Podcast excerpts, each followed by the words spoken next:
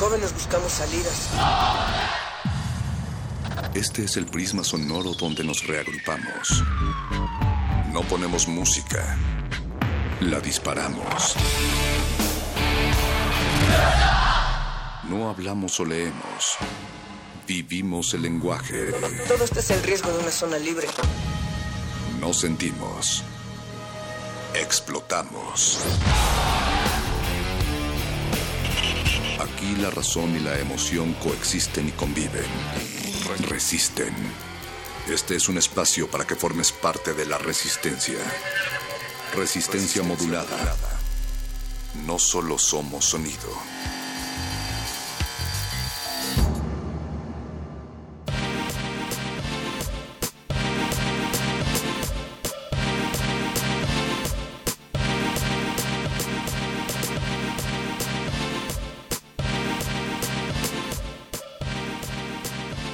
Orejas atentas y bien lubricadas, les damos la bienvenida a este espacio en donde les ensalivamos los oídos a través de los micrófonos de Radio UNAM. Recuerden, Dios y Dios son cuatro y cuatro y Dios son 96.1 de FM. Aquí conmigo, Natalia Luna, a veces me dan ganas de dejar de escuchar radio, pero luego recuerdo que existe resistencia modulada y se me pasa, no sé tú. Perro muchacho, justo la compañía que les da el 96.1 de FM Radio Universidad está con ustedes también a través de nuestra manera en internet que es www.resistenciamodulada.com y ponemos nuestras redes a su disposición. Estamos en arroba R en Twitter, Facebook Resistencia Modulada. Los resistentes, quienes no salivan tanto y si salivan hay un cristal de por medio. Está el señor Agustín Mulia en la operación, está también el Betoques en la producción, Memo Tapia se ve por ahí, Yesua, en fin, ya todo el equipo listo para acompañarles hasta la medianoche, perro muchacho. Hoy tenemos casa llena, lo cual nos da mucho, mucho gusto. En unos momentos más vamos a platicar con eh, nuestra querida amiga Mariana Flores, que es coordinadora de logística del proyecto Mesas de Diálogo Subjetivación Sur Norte, a cargo de Susana Vargas, quien trajo a Judith Butler el año pasado. Y no se preocupen, no vamos a platicar acerca del par de personajes que se reunieron en la otra Casa Blanca a comparar copetes, tenemos eh, pues cosas más, más interesantes que, que, platicar, ¿no? Abran bien los oídos, expandan porque habrá mucha información. También tendremos en la cabina a la maestra Tessa Uribe con una invitación para el curso taller La seducción por la voz. Entonces, todos aquellos quienes estén interesados, paren bien la oreja. Esta no es mi verdadera voz, en unos momentos más probablemente... Alguien te dirá quién te enseñó a hacer la voz así, perro muchacho. Ah, en unos momentos más dejemos que la maestra Tessa Uribe nos seduzca con su propia voz. Y también nos llenamos de colores óticos porque nos acompañará Rogelio Pérez para hablar sobre litografía, un mosaico del diseño mexicano en cada pared. Recuerden que esta semana estamos platicando eh, sobre los oficios en resistencia y este es uno de ellos. No podría ser miércoles sin muerde lenguas noche de literatura y galletas con el gordo y el flaco de la improvisación y la palabra. Esta noche van a darle continuidad al tema de los desastres naturales que en la antigüedad se conocían entre historias y libros y que eran preservados en el registro histórico. Así es que pues paren bien la oreja y no se desesperen ante el desastre. Nuestra sección de El Modernísimo, modernidad con acento, va a replantear las fronteras cultural, cultural, perdón, mira, y con la maestra Tessa del otro lado, eso es como, ¿qué te pasó? Bueno, las fronteras culturales que existen, pero analizándolo a través de la cumbia, el reggaetón y otros géneros musicales que están ayudando a reivindicar los usos y las tradiciones. Recuerden, esto es en el modernísimo. Pues ya queremos escuchar a nuestra querida amiga que ya está aquí con nosotros en la cabina, Mariana Flores les repetimos, ella es coordinadora de logística del proyecto Mesas de Diálogo Subjetivación Sur-Norte, que está a cargo de Susana Vargas. Mariana es maestra en estudios latinoamericanos. Te damos la bienvenida. Es una mesa que sin duda es muy interesante porque es un proyecto que pone a dialogar a teóricos de ambos hemisferios. ¿Cómo estás? ¿Cómo nos puedes describir también al auditorio este proyecto? Hola, buenas noches a todos y a todas. Muchas gracias por la invitación. Gracias por venir. Bueno, mira, este proyecto surge a partir de la inquietud, como ya lo mencionabas, de que dos colectivos académicos que normalmente no dialogan, que es el anglosajón y el latinoamericano, tuvieran un espacio para hacerlo, ¿no? Te platico un poco como el proyecto, cómo se ha ido desarrollando para luego entrar en, en materia, que es la mesa que se viene. Nosotros creemos que la teoría no está separada de la práctica, ¿no? Y eso implica que este proyecto tiene en mente y busca llegar a un público en general que se esté interesado en las temáticas que, que se trabajan, que tiene que ver con performatividad de género, sexualidad, género no conformista y su impacto en la cultura visual, ¿no? Como lo vimos en algunas mesas. Eh, hemos tratado desde que inició el proyecto facilitar los, los materiales que anteceden a cada mesa. Hemos tenido dos mesas previas a esta tercera que se viene. La primera mesa la tuvimos en marzo de 2015 con Judith Butler y Leticia Sapsay. Fue una Judith mesa... Butler, además, un referente. Sí, fue una mesa muy interesante. En ella se conversó sobre ciudadanía sexual y performatividad de género, ¿no? Eh, este diálogo entre Leticia Sapsay, Latinoamérica, y Judith Butler, anglosajona, fue muy fructífero. Se cumplían seis meses de Ayotzinapa, entonces el contexto mexicano en ese momento creó unas condiciones para el diálogo muy particulares, ¿no? O sea, fue, fue muy emotiva esa mesa. Y para la segunda mesa, eh, que se tituló El cuerpo queer feminista y de sexualidades periféricas, contamos con Amelia Jones, ella es curadora de arte, y con María Amelia Viteri, antropóloga. Esta mesa lo que tuvo en común fue la discusión en torno al cuerpo, ¿no? Como cuerpo ser, como espacio social. Y bueno, también fue muy interesante porque Amelia Jones, que es una eh, curadora muy reconocida, y María Amelia Viteri, quien trabaja migración, y desplazamientos, fue muy, interesante ver cómo se pudieron se pudo entretejer este diálogo a partir del cuerpo como eh, el lugar como común, ¿no? Este, esta mesa estuvo antecedida, igual que la que viene, por un seminario y en estos seminarios eh, lo que buscamos es que los asistentes, los alumnos, elaboren las preguntas a quienes van a venir, ¿no? Entonces, por eso, eso es muy importante porque busca como, es decir, sí es como muy teórico todo, pero siempre buscando que quien esté interesado en el tema pueda acercarse. Y esto, esto lo pueden hacer mediante ciertas lecturas, ciertas links que ustedes van poniendo para que se empapen del tema y puedan acudir a estas mesas, Mariana. Ahora, dentro del diálogo de ambos hemisferios, el sur y el norte, hay que decir y recalcar que en esta ocasión casi todos los temas van a girar en torno a estudios de género, es decir, feminismo, queer, trans, y algo que me gusta dentro de la descripción que plantean es que, aunque justamente lo que proponen es que la desigualdad no es solo de género, sino que hay un tema de clase y de raza. Sí, en esta mesa en particular, que es la mesa 3, la cual también fue antecedida por un, por un seminario, eh, nos vamos a enfocar a la teoría trans y el cambio social. ¿no? La teoría trans entendida como una serie de planteamientos teóricos, estudiamos a dos eh, personas en particular, que, fue, que es Dean Spade, de Estados Unidos, y Eli Vázquez, de Ecuador. Que serán los invitados. Que serán los invitados de nuestra próxima mesa el 3 de septiembre. Por ejemplo, Dean Spade propone una lucha transversal conjunta contra la transfobia, homofobia, xenofobia, racismo y sexismo. Resistencia. Totalmente, sí. O sea, eh, su propuesta es las leyes transcríticas y pues, lo que él plantea es que sí nos debemos preocupar como por los sectores más vulnerables para poder lograr conquistas jurídicas. Bueno, lo central para él no son las conquistas jurídicas, pero sí no dejar de ver a los más vulnerables para eh, pues, resistir, ¿no?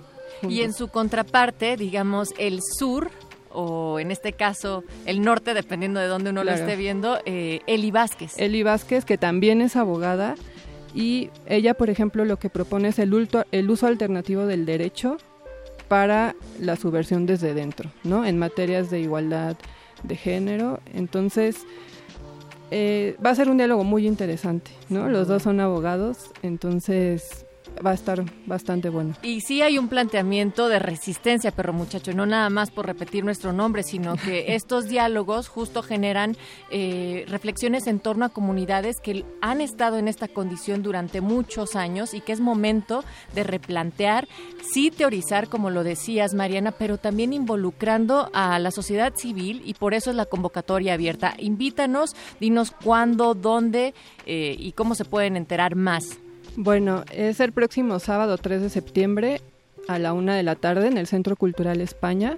La entrada es libre, contaremos con traducción simultánea y pueden seguirnos en nuestras redes sociales que es Mesas de Diálogo Subjetivación Sur Norte en Facebook, Diálogo Sur Norte en, en Twitter y nosotras desde que comenzó el seminario hemos subido lecturas, videos referentes a Dean Spade y Eli Vázquez para que pues quienes estén interesados en ir se vayan empapando como en esta temática de sobre teoría trans y su potencial como cambio social. Perfecto, pues muchísimas gracias Mariana Flores, coordinadora de logística de las mesas de diálogo Subjetivación Sur Norte a cargo de Susana Vargas y recuerden pues será el 3 de septiembre, también la información está puesta en nuestras redes sociales, recuerden www.resistenciamodulada.com.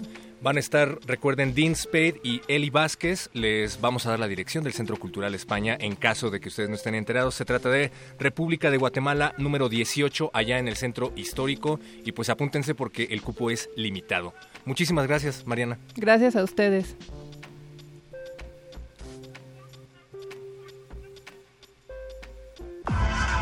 Resistencia modulada.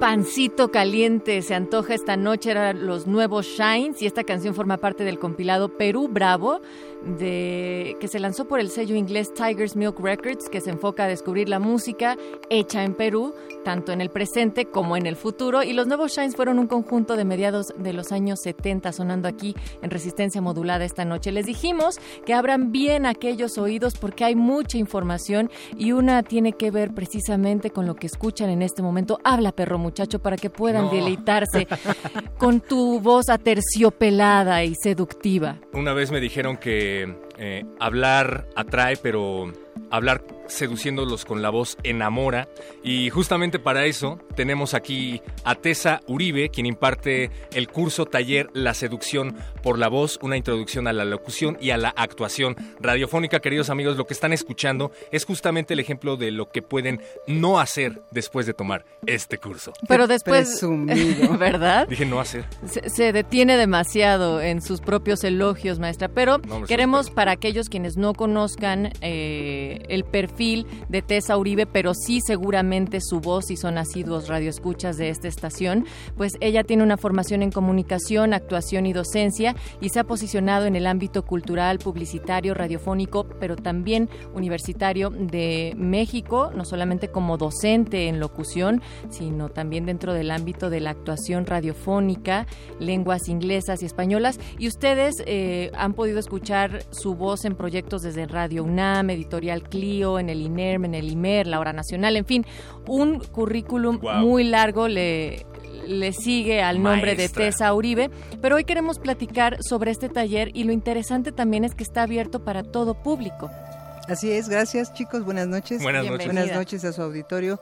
Está abierto para todo público, tenemos una modalidad de este taller abierto para todo público. Pero a lo mejor no me toca hablar mucho a mí, sino a un alumno estrella que ya tomó el Natalia, creo que están hablando de ti. No, no, ya no alcancé cupo, pero te tocó a ti, perro muchacho. Yo tomé el curso, eh, no sé si lo esté haciendo bien, maestra Tessa Uribe, yo quiero ser como usted cuando sea grande, pero pues sí, el curso es eminentemente práctico, también se abordan eh, aspectos teóricos, eh, se nos da material, se nos da tarea para ir a casa.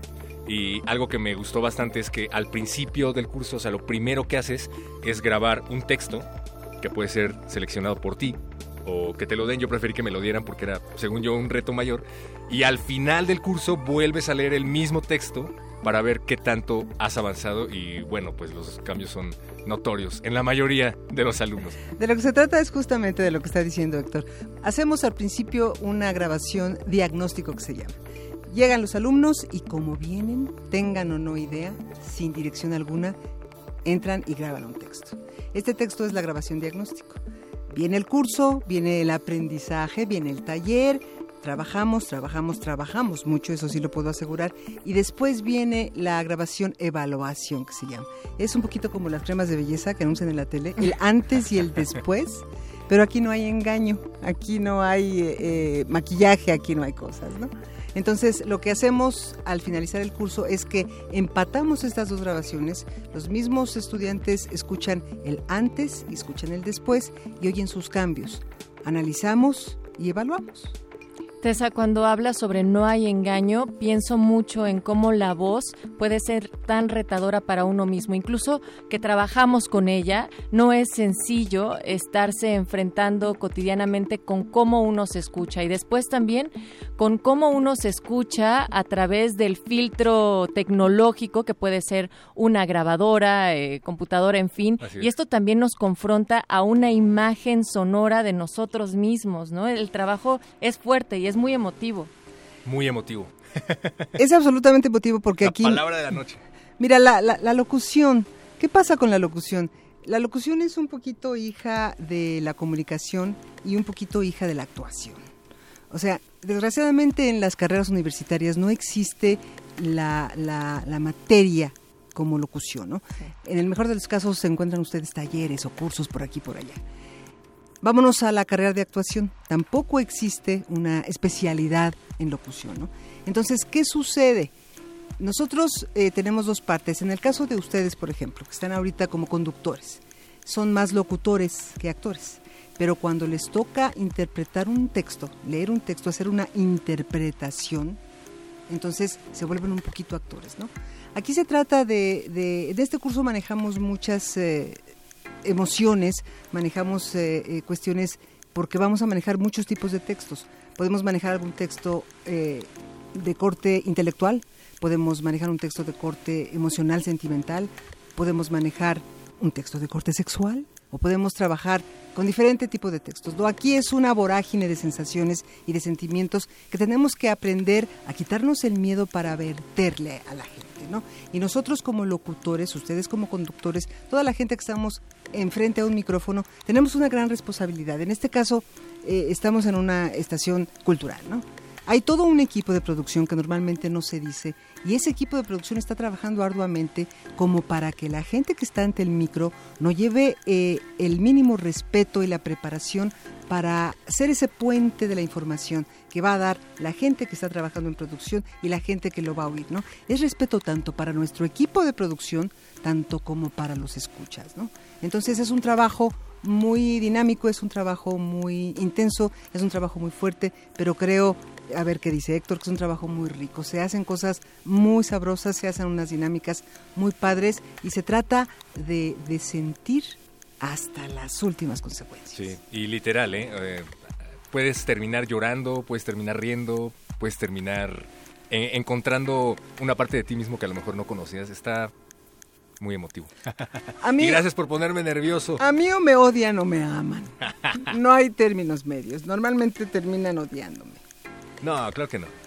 Nada, todo bien. Y esto va dirigido, eh, bueno, a locutores, a personas interesadas en la locución, actores, a comunicadores, pero también al público en general. Es decir, cualquier persona, independientemente de su formación, eh, puede llegar a este curso. Cualquier gente que necesite trabajar con su voz. Cualquier gente que necesite seducir con su voz. Y cuando yo le pongo este título o este nombre al curso, no me refiero a una seducción carnal que también sirve. Pues iba implícito, ¿no? Pero es una seducción en, en, en, la acepción de, de, te voy a convencer, de te voy a, enamorar, de te voy a persuadir, de voy a captar, porque una cosa es, en una primera instancia, captar al escucha y el eh, reto mayor es hacer que el escucha se quede en esa estación.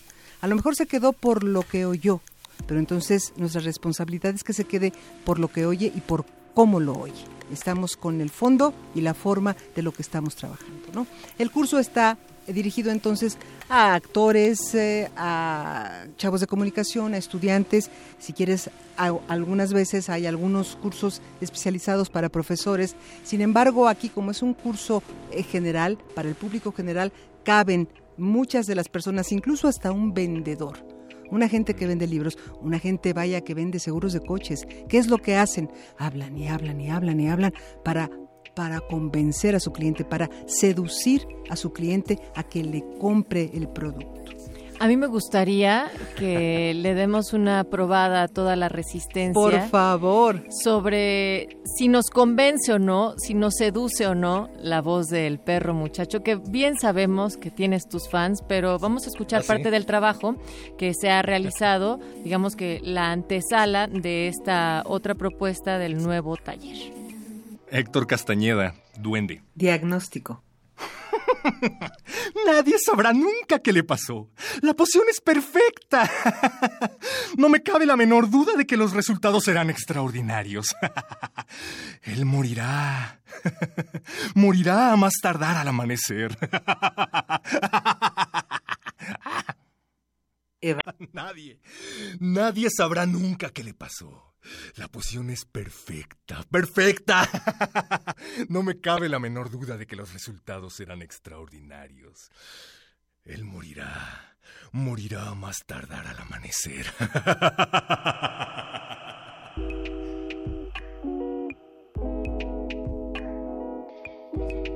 No, voy a hablar. Hasta, Quiero, quiero decirle al, al auditorio que hasta el mismo Héctor Solito no había escuchado el antes y el después así. Él solito cuando oyó el después, por ahí hay un tono, él morirá, hasta su cejita levantó.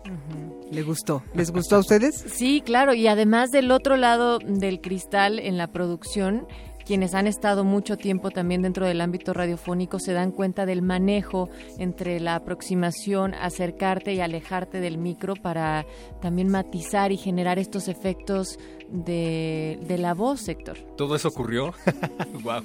O sea, de repente te dije Héctor y no perro muchacho. Ah, mira. Eso ya implicó respeto. Sí, no, o sea, sí hubo una seducción. es, es, es, uno, es uno de mis seductores estrella. Ah, anda. Bueno, eh, tengo más responsabilidad en el siguiente curso. Podemos describirle también al auditorio, Tessa, cómo va a estar el trabajo, es decir, cómo se va a dividir dentro de estos bloques y las fechas. Claro que sí, mira. El trabajo inicial eh, comienza con dos cosas que son, eh, que pueden ser un poco tediosas, pero son la materia prima de nuestro trabajo. Lo primero es respiración y dicción. Ah, no, no lo son. ¿eh? Una gente, una gente que no sabe respirar y una gente que no tiene una dicción clara ante el micrófono, no la va a hacer. Entonces, primero vamos a trabajar sobre dicción, sobre respiración, sobre dicción, sobre respiración y cuando terminen vamos a trabajar sobre respiración y sobre dicción. Después, eh, eh, algo que hacemos en todas las clases que les gustó mucho, yo creo que fue lo que más les gustó, fue que en, los primeros 10, 15 minutos de cada una de las sesiones tenemos un trabajo de relajación. ¿Por qué relajación? Porque vamos a trabajar con los sentimientos, porque vamos a trabajar con las pasiones y porque tenemos que dejar un poquito afuera antes de comenzar a trabajar propiamente los problemas y las broncas que traemos todos. Entonces nos relajamos un poquito, nos concentramos un poquito y le damos. Después vamos a trabajar con aspectos de proyección y volumen de la voz. Estas ya son cuestiones técnicas. Primero viene toda la parte técnica. Estamos hablando, como digo, otra vez, velocidad eh, eh, de, ritmos también, de dicción, de respiración vamos a trabajar con los resonadores, dónde voy a colocar la voz cuando es grave, dónde voy a colocar la voz cuando es aguda, dónde voy a colocar la voz cuando es media. Todas estas voces y que podamos hacer estos cambios y que de repente yo estoy hablando así, pero inmediatamente puedo pasar a hablar así. Entonces puedo hablar un poco más despacio o me voy a hablar con una sensualidad mucho mayor. O me voy a hablar rapidito o rejuvenezco mi voz y entonces soy una chava. Todo esto lo vamos a poder hacer con la base técnica. Inmediatamente después vamos a trabajar ya propiamente con lo que es actuación. Y esto es un método que un querido maestro que ya falleció, un actor que igual ustedes no conocen, un señor que se llamó Héctor de Bustamante, Héctor de Bustamante que me oiga, Sergio de Bustamante, me fue con otro maestro, Sergio de Bustamante, él desarrolló un, eh, una técnica de actuación que se llama de los centros energéticos. Entonces, esta técnica es la que utilizamos para las personas que no tienen toda una carrera en actuación, que llegue directamente y que sepa cuándo trabajar con el intelecto, el centro intelectual, cuándo trabajar con el centro visceral, cuándo con el centro emocional y cuándo con el centro sexual. Esto también va a llevar eh, cuestiones de sensibilización, hacemos trabajo de sensibilización eh, donde vamos a trabajar con todos los sentidos, con el sentido de la vista, con el sentido del olfato, con todo, para sensibilizarnos justamente. Entonces, esta técnica también se basa mucho en, eh, en la memoria afectiva, en la memoria sensorial en la vida, en la experiencia de vida en general. ¿no? Entonces, para nosotros poder ponernos tristes, como a lo mejor no tenemos la gran técnica que nos dio un estudio de una carrera universitaria de actuación, nos vamos inmediatamente a lo vivido, o quizás a lo imaginado, quizás a lo deseado. Iba en serio, hubo quien lloró.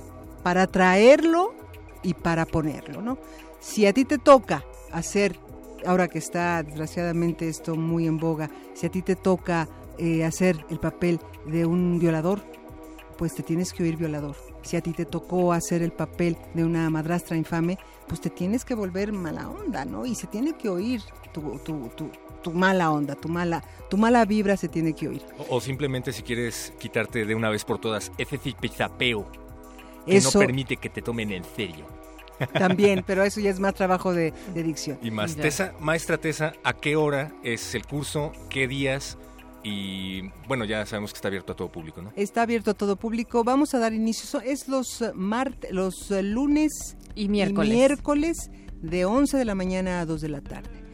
Iniciamos el eh, lunes 12 de septiembre y terminamos el 23 de noviembre lunes y miércoles de 11 de la mañana a 2 de la tarde. Ya hay pocos lugares, tengo que decirlo, lo cual me enorgullece mucho. Tenemos descuentos, tenemos descuentos para población UNAM y escuelas incorporadas del 50% y también tenemos descuento porque ustedes no lo saben, pero sí hay mucha gente de la tercera edad que si llegan con su credencial del INAPAM también tienen su 50% de descuento. Y si buscan más información, pues también pueden ir a la página de Radio UNAM, www.radiounam.unam.mx, para que además de esto, pues chequen el programa completo. Sí, lo seleccionan donde está la pestaña de cursos y también recordarles que se impartirá aquí en el aula 2 de Radio UNAM, que estamos en Adolfo Prieto 133 en la Colonia del Valle. Y si desean mayores informes, pueden comunicarse con Erika Hernández al teléfono 56 32 57 de lunes a viernes de 9 de la mañana a 3 de la tarde y de 5 y media a 8 de la noche.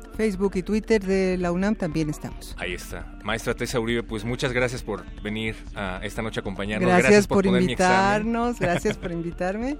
Y pues no se lo pierdan, en verdad. Recuerden, la seducción por la voz. Una cosa es hablar y otra cosa es seducir por la voz. A ver, Héctor, Héctor, venga, la seducción por la voz. Que se oiga, que por se favor, maestra, dígale. Seguimos en resistencia. Gracias. Resistencia modulada.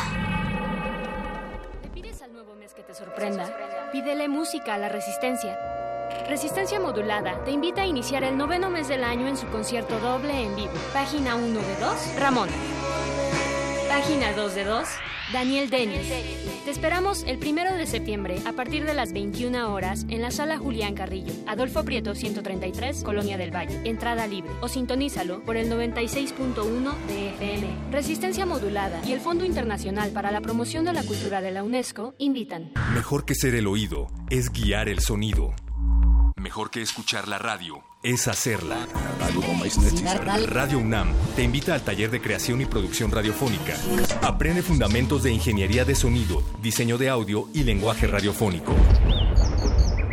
Del lunes 19 al 23 de septiembre, de las 17 a las 20 horas, en la sala Julián Carrillo de Radio UNAM.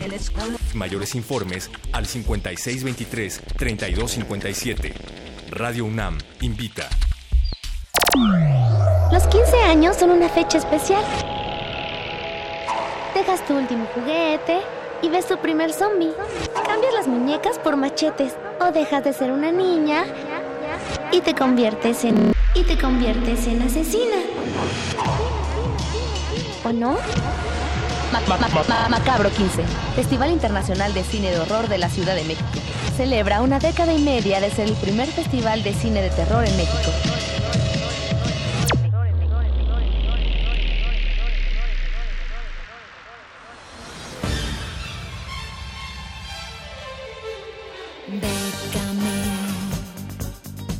Bécame, mucho.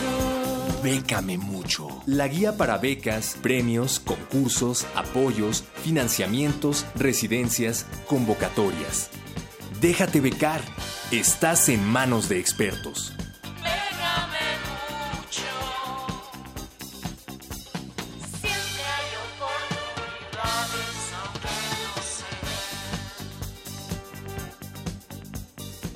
Y aunque ustedes no lo crean, como cada miércoles ha llegado la sección de becas y convocatorias, pero no, no solamente en un volován volátil y aéreo, sino que el charro mismo se ha postrado en esta cabina. Charro, bienvenido, ¿cómo estás? Bien, bien, gracias. Un saludo a toda la audiencia y pues, a todos los que están aquí en la cabina. Pues emocionate más, charro, ya ni porque traes café en mano. Es que apenas me estoy tomando el primer traguito. Órale, pues, En- oye, En, en el curso también aprendí a hacer tu voz, charro. me encanta. Esa es la que mejor te salió ahorita, perro. Bien, bien, bien. Para que vean que sí funciona. Danos entonces tú mejor las becas, perro. A ver, a ver, échale. Eh, no, charro, por favor, adelante. Beca María Greber para composición de canción popular mexicana. ¿De qué se trata? O es que a María Grieber, para empezar. Ah. Pero bueno, esa beca es una de las más esperadas por los compositores, para aquellos que ya la sabían, sino para los que se están enterando, es una de las becas más preciadas. Y bueno, ya abrió la convocatoria, cierra el próximo 30 de septiembre a las 7 de la noche, no esperen a último momento, pero bueno, está abierta para todos los mexicanos de nacimiento o naturalizados que estén de 18 años hasta de 35 años. Esta última modalidad es nueva a partir de esta convocatoria, antes nada más era el límite mínimo de edad, pero ahora ya le pusieron máximo también, aunque no me parece muy bien porque los que tenemos más de 35 también tenemos nuestro corazón compositor, pero bueno, Charro. esperemos que la quiten para la siguiente para la poder es una entrarle. actitud de vida. Eso es lo que le digo al que hizo esa regla. Pero bueno, entonces en esta ocasión es de 18 hasta 35 años. Está abierta a todos los géneros, puede ser balada, bolero, trova, ranchero, rock, lo que sea. Y pueden participar de manera individual cuando la composición fue hecha por una persona o grupal si fueron varios compositores lo- los que escribieron los temas. Tienen que mandar tres composiciones en audio y en letra, las especificaciones vienen ahí en las bases completas y tienen que estar registradas ya en Indautor como que son de su propiedad. Pero Charro siempre el chelín es el que nos mueve en estas becas y convocatorias. ¿Cuál será?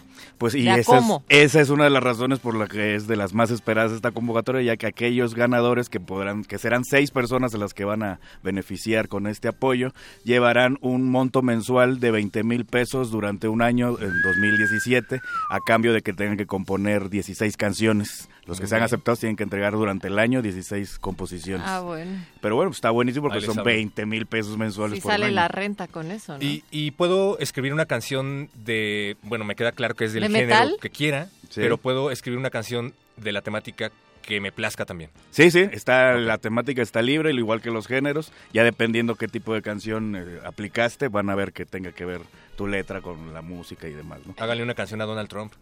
Ahí estaría, Tú, estaría. una de metal, además, y de Donald Trump quedaría muy bien. No. Oye, Charro, y otra propuesta que traes es también muy musical. Así es, están, hay dos audiciones pautadas por parte de la Orquesta de Cámara de Bellas Artes, alias OCBA. Oye, casi no tenemos audiciones, siempre son convocatorias y becas, ¿no? Por lo general, y esta está bueno. Sí, por eso me gustó incluir estas dos que están ahorita. Dije, ah, pues vamos a echarle un poquito de variedad a este género. Y bueno, está, pues, como es orquesta de cámara, son músicos mexicanos o naturalizados.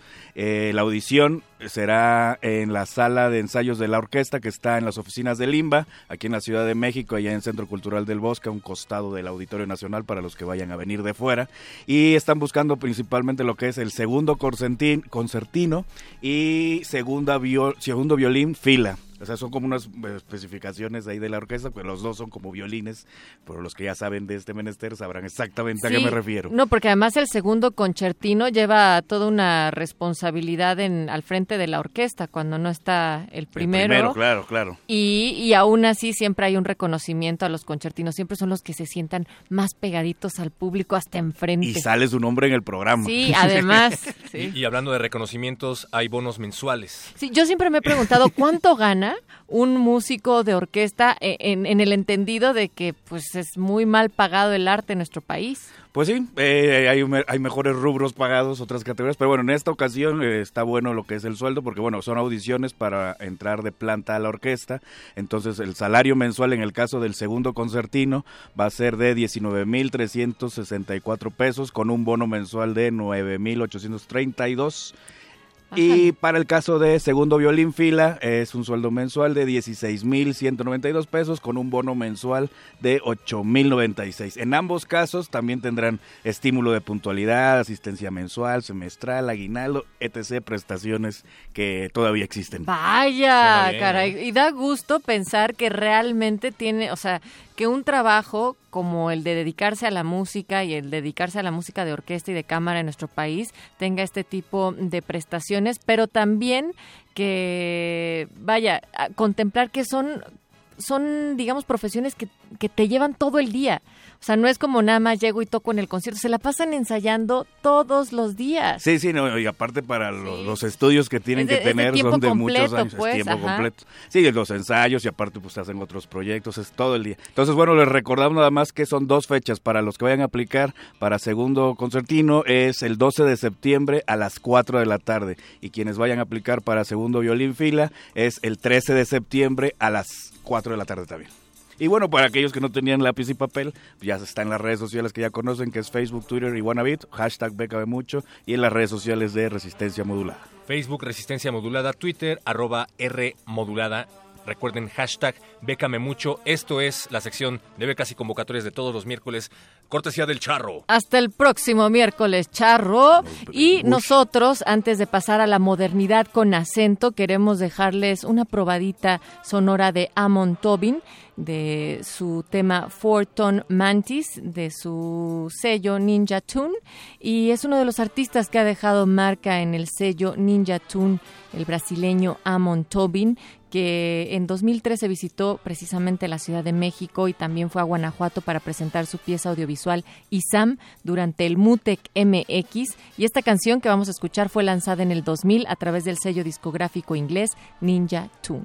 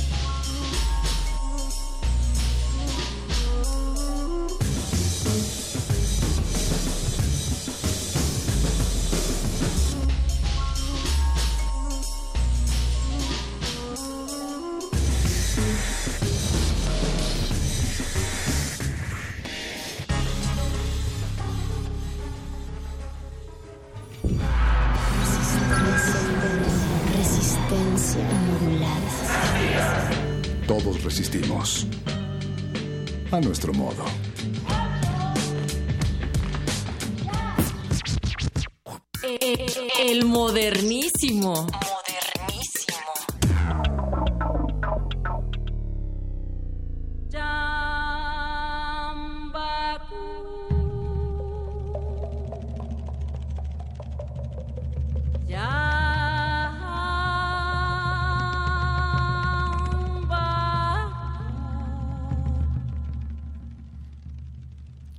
Y con la voz de Totola Momposina inicia este modernísimo Modernidad con acento para sus oídos y esta noche el acento lo pone el guiro, la guacharaca y el acordeón. Esta noche el modernísimo sabe a negritud y mestizaje.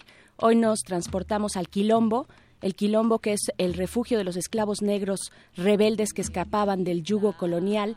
Y hoy nosotros, como aquellos negros hace 400 años, también escapamos del grillete cultural del hombre blanco. Hoy ensu- ensuciaremos el ambiente con su majestad la cumbia. Este es un pequeño homenaje a los barrios de Latinoamérica y el Caribe, a las villas Miseria en Argentina, al Palenque Cartagenero, a Tepito, a la Merced, a la Colombia Regia, a la Cholombia, a Valledupar, a San Jacinto, Bolívar, a Chambacú, porque la cumbia suena desde San Pancho hasta Buenos Aires, porque la cumbia no necesita justificación, porque aquí va nuestro pequeño esfuerzo para traerles un poquito de esa gran cultura que une a todo el continente. Esto es Radio UNAM, salvajemente cultural, y yo soy Berenice Camacho, la señora Berenjena. Frente a mí yace el doctor Rigo Mortis, que desde el nombre hace honor a, Yace en vida, a habrá que- por favor. Al- él, él es, es- él- tú transpiras etos eh, tropical, doctor Rigo Mortis. Buenas noches. Eh, buenas noches, buenas noches. Así es, me jacto de haber emparentado por la vía legal este, con, con el trópico. Y esta Ya. noche, esta noche me sabe, me, me sabe a trópico, pero me sabe muchos sabores de trópico, ¿no? Porque pues, son desde, el- desde aquel, aquel eh, Caribe colombiano, pero que baja hasta las aguas más frías de, de Perú y que también este pues se escucha también cumbia hasta arriba, ¿no? Pacífico y, y- y Atlántico, ¿no? Una arriba entre comillas y no entre comillas. A mi derecha se encuentra el perro muchacho. ¿Cómo están? Eh, pues bailando cumbia radiofónica desde Colombia hasta los antros de la Condesa. ¿No? En todos lados Por supuesto, fluye. y hasta las salas eh, sinfónicas, ¿no? Que creo que ese, ese es, este, es la cumbia en tiempos de, de eh, eh, crossover, ¿no? De alguna manera, ¿no? Totalmente, de de este, proceso de- pop pop también y que y que y que la rejuvenece también y la mantiene viva también porque esa es parte del- de, la naturaleza de, de la cumbia donde pisa echa raíz y se mezcla con lo que agarra ahí, ¿no? Entonces, este, en cada país hay, hay un elemento, ¿no? Hay un elemento que la, que la, que la distingue. Y acaba el intento, ¿no? Falaz. Acaba el intento del Como debe de ser. modernísimo. Creo que no todos se imaginaron a Los Ángeles Azules tocando con una orquesta Yo creo que sí, ¿eh? Yo creo que sí, sí. eh, sobre todo la gente que, que, lo, que los apreciaba en los ochentas, que precisamente creo que sería bueno empezar por ahí. ¿Tú qué dices, mi queridísima señora Berenjena? Yo digo que sí, porque yo tengo un par de comentarios ahí al respecto, que ya diré más adelante, porque también es momento de presentar a quienes están del otro lado del cristal, don Agustín Muli en los controles, en la producción ejecutiva, el Betoques, está por ahí también Yesua en la asistencia y por supuesto Memo Tapia está ahí vigilante en la producción. Muchas gracias por ser parte también de esta resistencia cada noche. Y antes de entrarle a nuestro tema, eh, pues tenemos otro tema o un anuncio que queremos hacer porque estamos muy contentos de que temas como la diversidad y el género aquí en la UNAM tengan resonancia y me refiero a la campaña He for She. Eh, es una campaña iniciada por la ONU Mujeres. eh, promueve la equidad de género, va dirigida a los hombres en, en su mayoría, es, es una campaña eh, de género, protege a las mujeres, pero va dirigida a los hombres. Tuvo un momento eh, muy de, de- de mucha de, de mucha eh, como que es- se juntaron ajá, se Ah. juntaron ahí todos los reflectores porque en su momento hace dos años 2014 Emma Watson dio un discurso en la ONU precisamente por- porque ella es embajadora de la buena voluntad de este proyecto.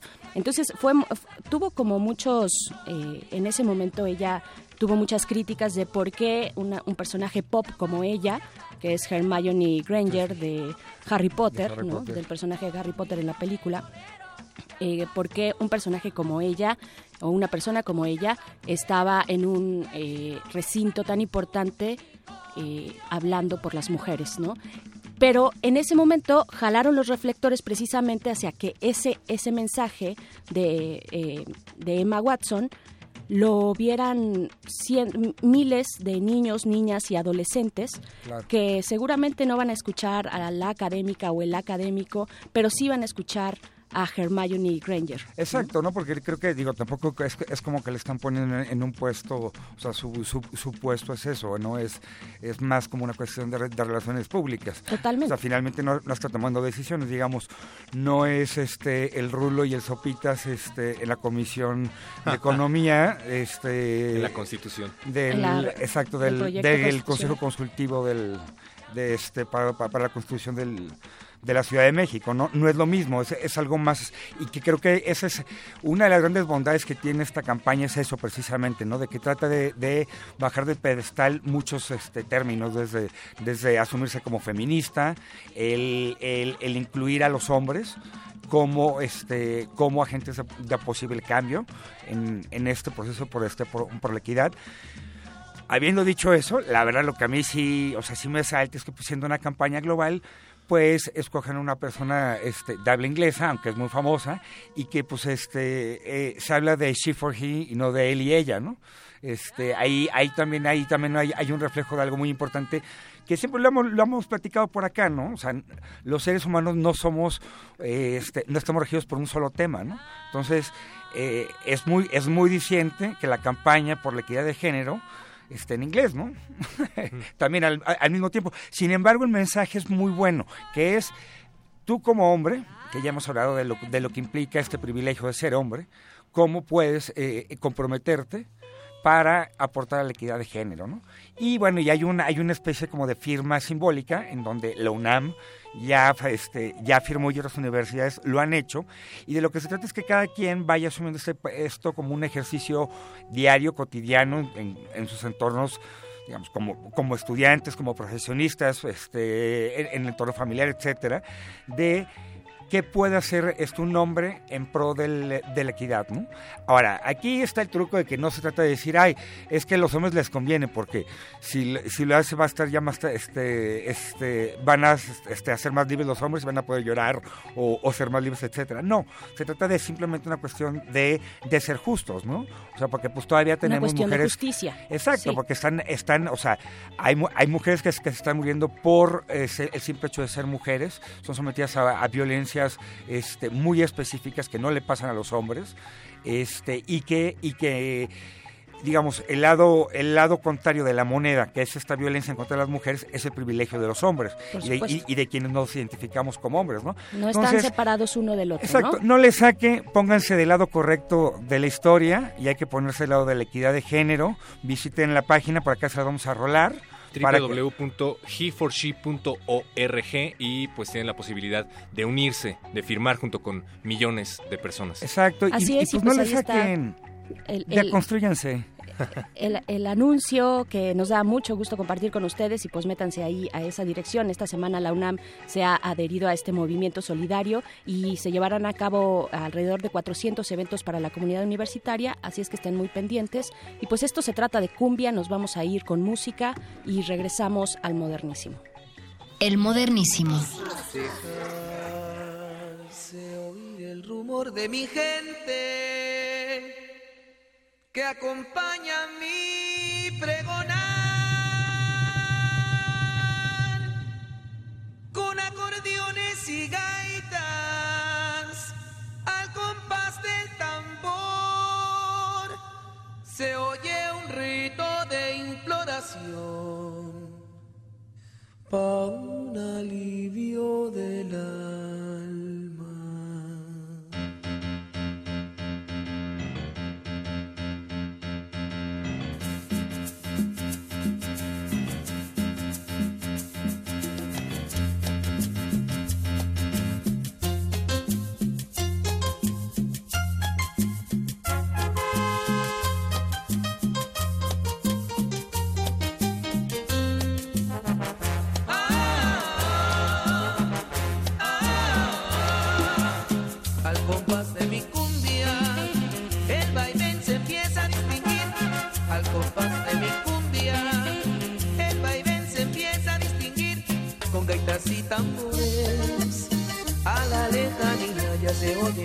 con gaitas y tambores, a la lejanía ya se oye.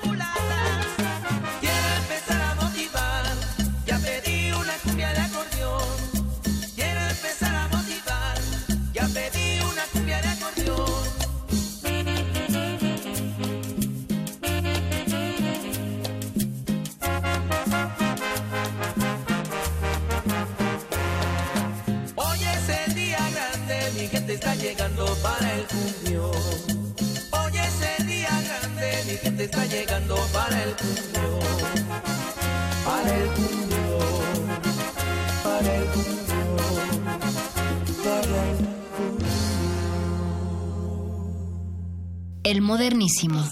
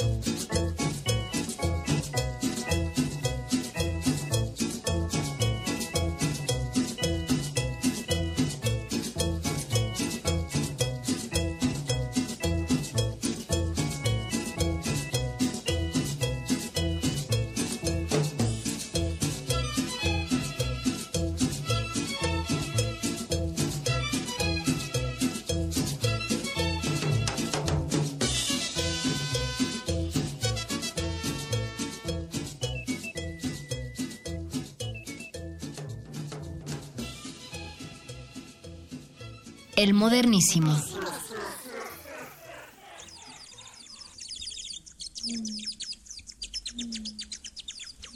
Ya regresamos a este modernísimo de miércoles. Bienvenida a nuestra audiencia del 860 de AM.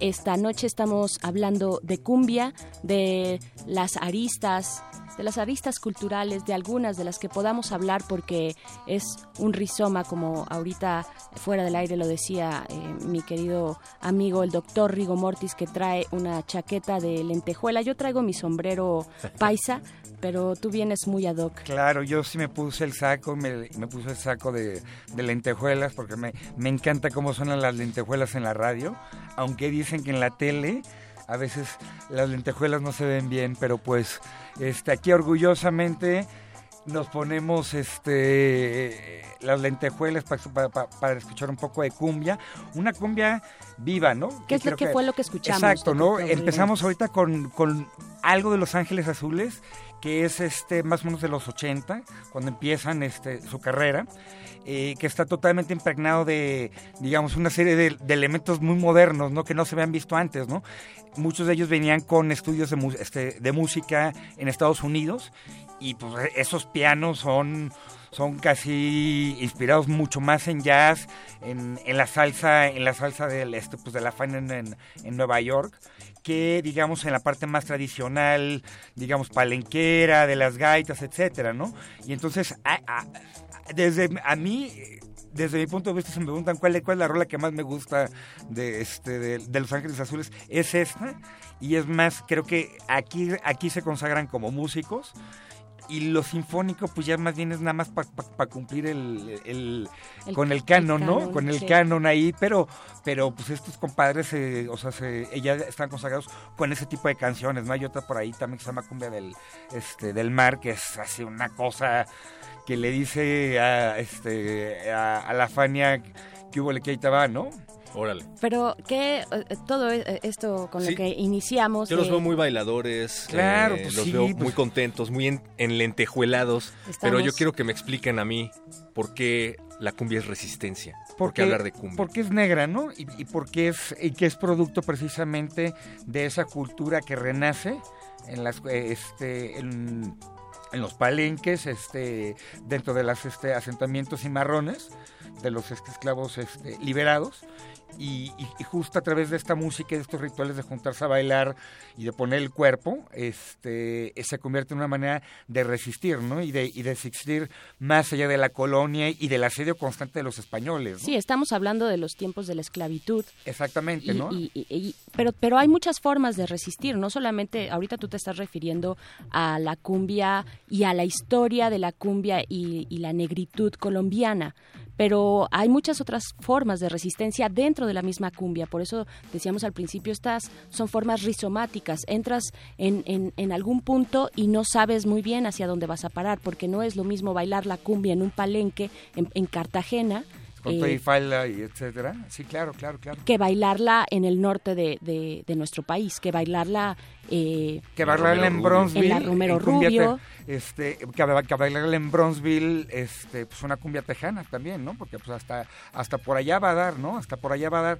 Pero fíjate, ahorita que hablabas de resistencia, precisamente la, la segunda canción que escuchamos es, es de hecho un cover de una de las rolas de, pero de las cumbias más más coveriadas, ¿no? Que porque tiene que ver mucho con esta cultura de la migración, ¿no? De la apropiación de, de ciertas canciones y de, y de bueno, pues este, reeditarlas, etcétera. Pero esta es, es, digamos, la, la versión más mexicana de la, eh, de la, de la cumbia este, zampuesana. Que es, ¿Qué es la cumbia zampuesana? que es, pues, es, es- es la que es, es- todo el mundo le ha tocado que a mí, a mi gusto, la que más me gusta es la de Celso Piña, porque le pone harto corazón, ahí, ahí, ahí búscanla también en internet, pero esta tiene una particularidad que a pesar de ser un cover tiene otro nombre, que es la, este, la, la derrota de, de Damasco. Cuéntanos esa historia, Esa abuelo. No, no, no. Mira, más que abuelo fue fue de las de las cosas que uno va encontrando en los comentarios, ¿no? Y la, la, eh, en los comentarios de YouTube y vas viendo cómo ahí se está se está te- este, eh, tejiendo también una historia oral del, del mismo viaje de la cumbia, porque este, en muchos casos muchas canciones eh, en algunos países tienen un nombre y en otros otro, ¿no? Y eso tenía que ver mucho con el celo de, de quienes tenían los vinilos, es- este, etcétera, ¿no? Que también es otra historia, la de los vinilos, ya Claro, eh, pero- ojalá nos dé tiempo llegar a eso, a los Picó, por ejemplo. Claro, a claro, los ¿no? Picós y, y- y su referente también muy distinto de sonideros en México. Claro, claro, pero fíjate, mira, el La nombre cumbia viene, zampuesana. este nombre viene de precisamente Zampués. de, que eh, eh, por el- alrededor de la década de los 70, finales de los 70, principios de los 80, hubo una fiesta sonidera eh, en la calle precisamente de Damasco, número 10, eh, eh, pues una, una, una de esas fiestas pues de resistencia en donde había personas este eh, de- de- Multicolor. multicolor este este multiplacer etcétera y bueno pues les cayó la, la mera publicidad de nada menos que del que el del hoy infame este eh, generalísimo negro durazo no Ándale. En una en una especie de racia no ahí en este este en la calle de de, eh, este, de Damasco número 10. Pero el caso fue que golpearon a todos los asistentes y a los que eran este, evidentemente homosexuales o, o que, o que se veían este, gays o que eran este, tras, transvestis o transgénero, eh, además de golpearlos se los llevaron. Y entonces cuenta la leyenda que en honor a, esa, a, a eso que pasó en esa calle, eh, los sonideros del, del Peñón de los Baños de- de- decidieron sacar esta versión eh, mezclada con mariachi, se alcanza a escuchar ahí algunos elementos del mariachi, y con el nombre de La derrota de Damasco para recordar precisamente este momento de resistencia y de violencia estructural y policial en la Ciudad de México en una de las épocas pues, más oscuras de la, de la seguridad pública, ¿no? De la ciudad, ¿no? Que era con el, con el negro durazo, ¿no? Y, y- y esa historia está por ahí contada en, en YouTube, ¿no? Y es la Da- histo- Damasco en la Romero Rubio, ¿no? Yo ya la la- Romero Rubio, exacto. Es una historia que yo había escuchado ya desde hace bastante, creo que antes de YouTube. Ajá, es, yo, yo, yo es una historia que Ajá. ya había escuchado, pero quería que tú nos la contaras y, y ver un poquito cómo la, la habías entendido tú, pero sí es la misma historia, historia básicamente.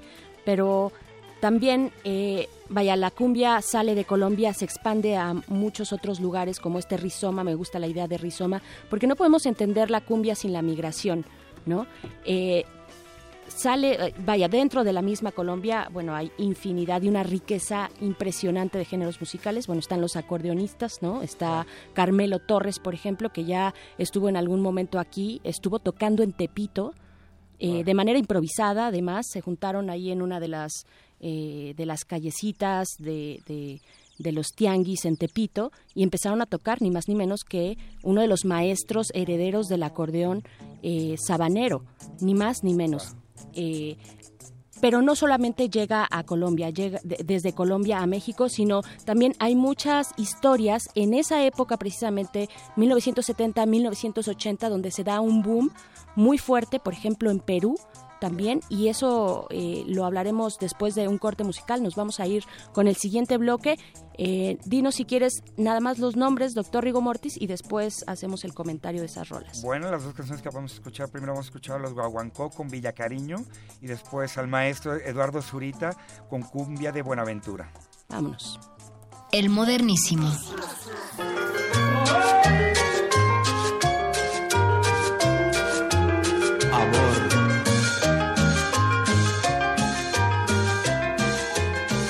Villa Cariño, bosque, alojamiento, bastan cuatro ruedas y luz de reglamento.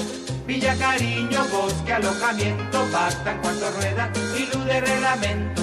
Es un hermoso bosque alojamiento donde el romance marcha sobre ruedas, donde basta la luz de reglamento para quedarse allá hasta que uno quiera. Villa Cariño, bosque, alojamiento, bastan cuatro ruedas y luz de reglamento. Villa Cariño, bosque, alojamiento, bastan cuatro ruedas y luz de reglamento. Es una extraña villa de emergencia, coronada de coches cual ninguna, popular y discreta residencia, que como velador tiene la luna. Villa Cariño, bosque, alojamiento, bastan cuatro ruedas y luz de reglamento. Villa Cariño, bosque, alojamiento, bastan cuatro ruedas y luz de reglamento.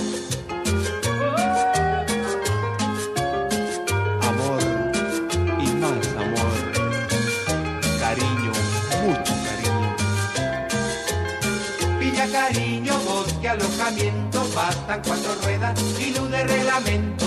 Villa Cariño, bosque, alojamiento, bastan cuatro ruedas y luz de reglamento. Es una sucursal motorizada del antiguo paraíso terrenal, donde hay siempre una Eva estacionada, hablando de manzanas con Adán. Villa Cariño, bosque, alojamiento, bastan cuatro ruedas y luz de reglamento. Villa Cariño, bosque, alojamiento, bastan cuatro ruedas y de reglamento. Villa Cariño, bosque, alojamiento, bastan cuatro ruedas y de reglamento. El modernísimo.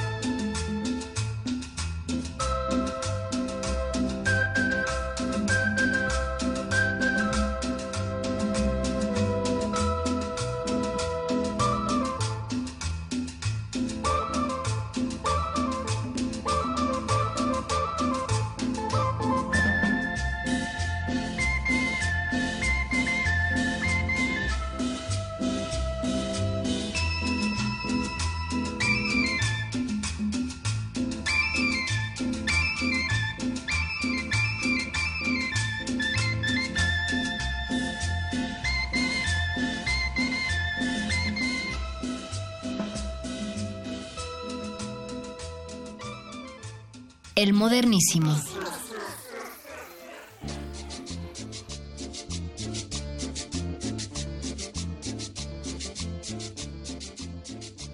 Y saludos a la Romero Rubio. Saludos a todos los que están escuchando el otro lado del cristal. Este es el sonidero Resistencia y estamos en el modernísimo. Saludos también a la señora Berenjena del otro lado del micrófono, el doctor Rigo Mortis. A bailar hasta que aplaudan las orejas. Y ese es el perro muchacho. Pásenle aquí su petición directamente a la consola. Me hace falta el river, ¿no? Sonidero. Sí, me hace falta el river. Yo también siento ahí como el vacío, Sí, el sí, hueco. como el como hueco. que se oye muy, muy a pelo. Estamos hablando de psicodelia selvática, cumbia chicha limeña, migrante, eh, nueva cumbia, cumbia sabanera, cumbia villera, cumbia espacial.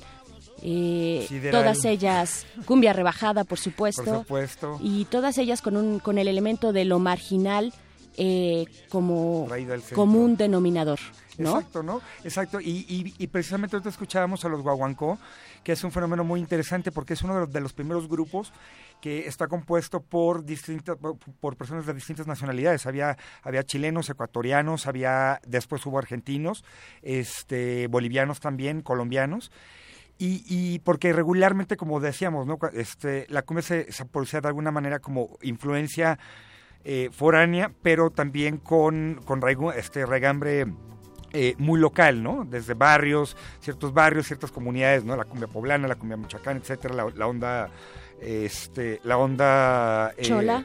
Chola, este, este chola y tropical, en- Ah, ajá, y todavía más arriba hasta la tejana, ¿no? Porque también Sí. ahí están, ahí están también dándole, ¿no? Y los guaguancó precisamente fueron eso, ¿no? Ese primer grupo que le pegó, aparte con, con esta canción que escuchamos que era Villa Cariño, La Su- primera canción que escuchamos. que es un eh, eh, en realidad era un jingle pa- este, publicitario y que pues van contando pues cómo hay que llegar pero pues la, la verdad es que con ese mega nombre de, de Villa Cariño pues todo, pues todo se antoja no y quedó como un clásico no por ahí. Y luego escuchamos a Eduardo Zurita que ya tiene que ver más con esta cumbia ecuatoriana que tiene eh, muy este, suena, suena muy parecida a la chicha peruana pero la parte interesante es que se sustituye las guitarras por eh, órganos, ¿no? Y precisamente escuchamos a, a Eduardo Zurita, que es un, así, una bestia del, del órgano, con, con cumbia de, Bu- de Buenaventura, ¿no? Que también Eduardo Zurita es pues, un personaje, ¿no? Abogado y cumbiero, ¿no? Y, y defensor y activista, ¿no? Sí, claro, ahí, ahí, ahí- tiene una, una historia muy interesante, ¿no? Porque aparte él, él dice que, de- que decide no, eh, este, no ejercer el litigio como, como abogado, sino dedicarse a la mediación como parte de lo que le, le regaló la, este, el, el componer y apreciar la cumbia. Y ahorita que hablabas de Perú, eh, bueno, Perú no solamente tiene la chicha, tiene también la cumbia psicodélica que no es lo mismo. La, la- la chicha, eh, la chicha, eh, vaya, es, es esta parte con las guitarras eléctricas, ¿no? Ajá. Que bueno, vamos dando vuelcos de cuáles son los instrumentos eh, donde en cada región se va componiendo, de qué manera se va componiendo la, la cumbia. Pero la chicha, la chicha es limeña, es inconfundible por la guitarra eléctrica, viene de la sierra peruana, ajá, y viene también de migrantes de- del interior de Perú que llegan a la capital y se establecen alrededor de la ciudad. Entonces se empieza a formar ahí entre los años 70 y 80 también estos eh, cinturones marginales de población migrante, de población pobre, eh, que están al límite con escasos recursos y empiezan a tocar precisamente la chicha. Y la cumbia psicodélica es más bien eh, de, viene de, de Colombia, pero no de Colombia la capital, sino de, de la parte tropical de Colombia. No pasa por Bogotá, pasa por otros lados, no llega nunca a, a Bogotá y esa es la diferencia entre la chicha, confundimos con, chi- con cumbia psicodélica. De hecho, en este compilado Roots of Chicha Ajá. hay muchísimo Está campe- ah, está, está muy muy dividido ahí como eh, pero bueno algunos de los que saben por ejemplo Bareto que es un- una banda peruana exquisita que hace unos arreglos fantásticos es nueva y fusionan con otros instrumentos y otros ritmos eh, Bareto dice te- eh, habla de esa historia de esa historia entre la chicha y la psicodelia que ha ido muy entremezclada y que difícilmente se distingue, ¿no? Claro, ¿no? Y, aparte, ahorita pues hemos estado hablando mucho de la eh, de todos estos pasos este, eh, de migración, pero hay que también ponerlos en otro contexto aún más, más complejo, ¿no? Pues Era el tiempo de las dictaduras. Este, en el cono, el, cono sur estaba repleto de dictadores, México estaba pues en pleno, en pleno este sexenio de Echeverría, por ejemplo, ¿no? y estos gobiernos que, que también eran, eran digamos, los, los regímenes que iban calentando estos, estas periferias, ¿no? Y para bailar así, ¿no? Y finalmente de ahí se siguen nutriendo este, estos ritmos más bien de, de marginalidad cuya resistencia los pone en el centro, ¿no? Porque, porque, porque todo el mundo baila, ¿no? Ahí están, ahí están, ahí están las señoras de Polanco bailando, bailando Los Ángeles Azules en Sinfónico, ¿no? por ejemplo. Y, y ahorita que hablas de los dictadores, está por ejemplo Menem, que con esta persecución que tiene a la, a la gente eh, más pobre, eh, de, de ahí, de esa persecución, que bueno, es ahí como una historia mucho más larga y mucho más compleja, pero de estos asentamientos que van huyendo de la dictadura en Argentina, sale también la cumbia villera en los mismos, en las- en los mismos años. Entonces está interesante ver también esa relación entre dictadura, eh, cumbia y resistencia. Claro, ¿no? Y que yo creo que el punto central aquí, entonces, en, en estos elementos que mencionas son, es precisamente el cuerpo, ¿no? La cumbia, la cumbia es una experiencia corporal eh, a lo que da, ¿no? Te este, involucra intercambio de fluidos. Y no se, y, y no se baila igual, no se mueve No, el no. cuerpo igual No, en, no. en la sabana colombiana que eh, en Que en el norte, que en Argentina, Que que, en la cumbia villera, o en el norte como Claro. tipo chuntaro style, ¿no? Exacto, Como estos cholos que se apropiaron, que además fueron eh, los primeros, de los primeros en México ya de, de, de- eh, de- de acoger sobre todo la parte del acordeón, ¿no? Claro, sí, sí, porque porque, pues es un instrumento bastante difícil de, de tocar, digamos, ¿no? Eh, este, digamos, no cualquiera, y eso también hace, este, hacía complicado, este, precisamente, eh, Celso Piña habla de eso, ¿no? De que a pesar de que vivía en Monterrey, una ciudad donde hay grandes acordeon, este, acordeonistas, porque, pues, este, por el, por la música de la redoba, este, de la redoba y etcétera, cuando él llevó las partituras que quería aprender, que eran, que eran vallenatos, que era, que era música colombiana, eh, ellos le dijeron, no, este, es que esto es- este tipo de música no la sabemos, o sea, yo no la sé tocar ni te la puedo enseñar. Y que las, primeras canciones, precisamente, la este, La cumbia del diablo, este... La cumbia de Satanás. De Satanás, perdón. es una de las perdón. grandes cumbias rebajadas que ya ha sonado por acá, no solo en el modernísimo, sino Sí. también en de retinas. Exactamente. ¿no? Exactamente. Y esa, es, e- esa canción cuenta Celso Piña, se la aprende, o sea, se la, se la, es, la aprende de manera autodidacta. Y bueno, ese compadre ha ido a tocar a, este, a, a- a Colombia, ¿no? Su versión de esa misma, este, de, de- de esa misma canción, ¿no? Que además es muy celosa la escuela de acordeonistas colombiana, bueno, la escuela sabanera, ¿no? Y supongo Ajá. las demás escuelas, pero sé particularmente de esa. Eh, no cualquiera puede llegar y tratar de aprender el oficio. Eh, es- hay por ahí, de hecho, una canción de los Toscos con Carmelo Torres. Sí. Que cuenta precisamente la historia de un colombiano bogotano de la capital, pues, que llega a la sabana a querer aprender el ritmo del pueblo.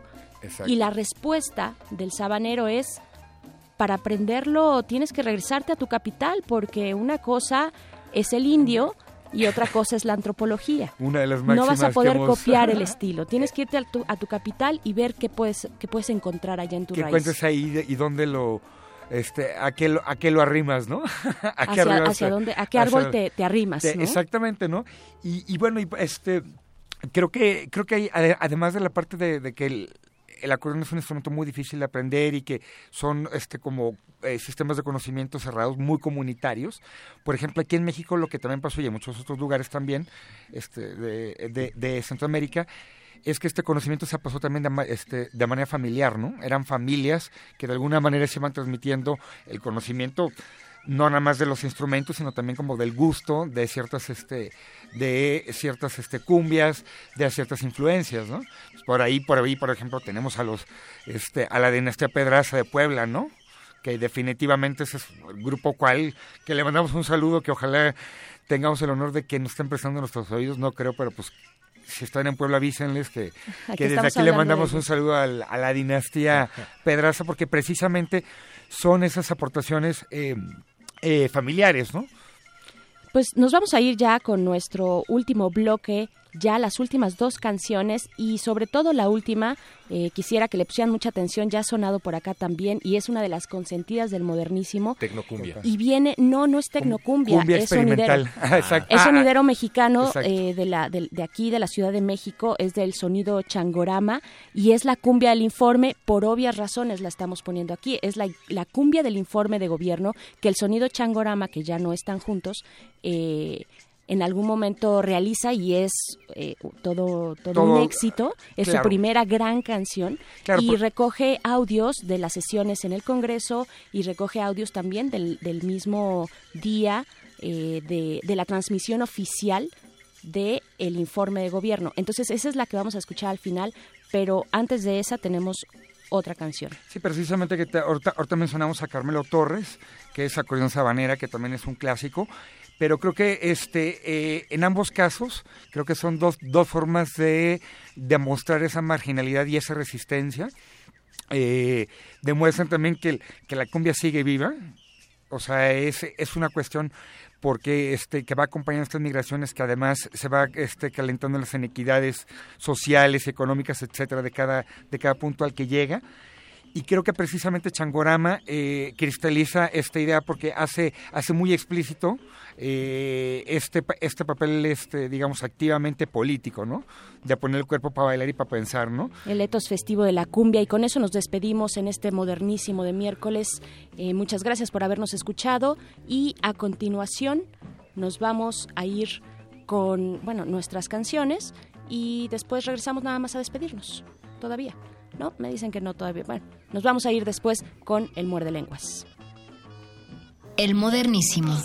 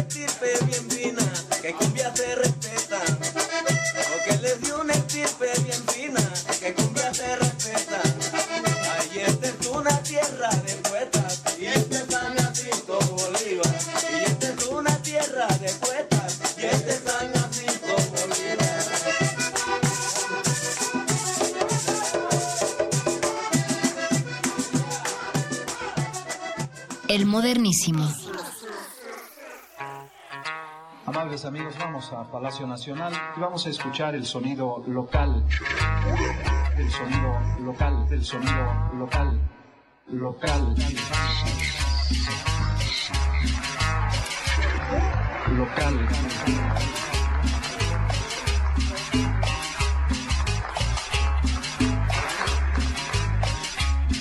La unidad democrática supone medios encaminados a constreñir a las minorías e impedirles que puedan convertirse en mayorías. Pero también supone el acatamiento de las minorías a la voluntad. Rechaza actitudes, condena a otros que invocan el derecho a la intolerancia. Cuando no se tolera, se abona el campo de la plasticida intolerancia absoluta de todos contra todos. Muchas gracias.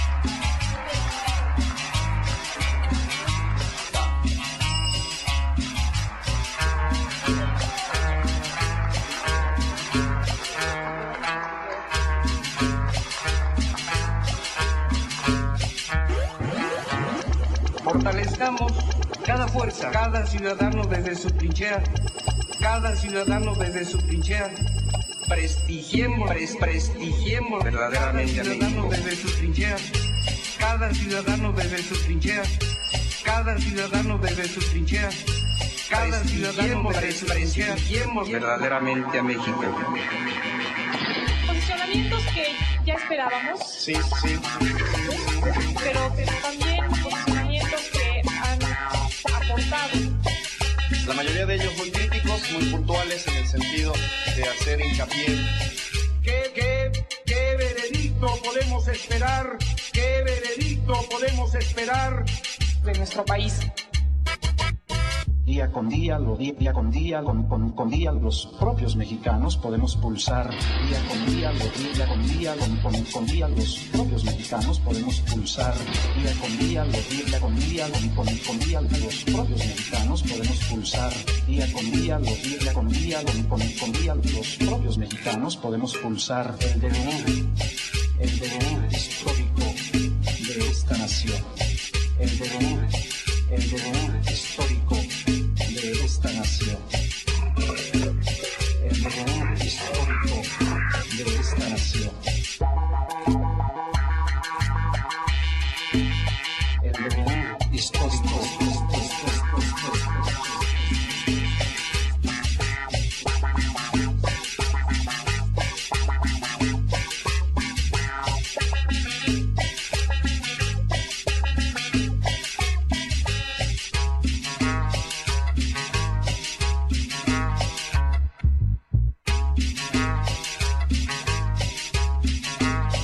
Que agregar, los propios mexicanos lo sentimos, los propios mexicanos lo gozamos, los propios mexicanos lo sentimos, los propios mexicanos lo padecemos, los propios mexicanos lo sentimos, los propios mexicanos lo gozamos, los propios mexicanos lo sentimos, los propios mexicanos lo padecemos, lo padecemos, lo padecemos, lo padecemos, lo padecemos, lo padecemos, lo padecemos, lo padecemos, lo gozamos, lo gozamos, lo gozamos, lo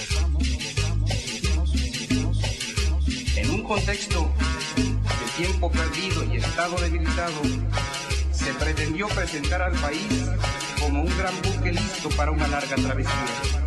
Una gran travesía de transformaciones. Cada vez que se intentó, México comprobó que el buque era de cabotaje, que la tripulación no había navegado, que las cartas de navegación eran papeles en blanco y el. Es verdad, es verdad, es verdad, la sociedad en realidad ha fracasado, es verdad, es verdad, la sociedad en realidad ha fracasado, advertir esa realidad es indispensable para que en este último tramo de vida institucional de la 59 legislatura se aproveche el tiempo y se detenga el debilitamiento del Estado.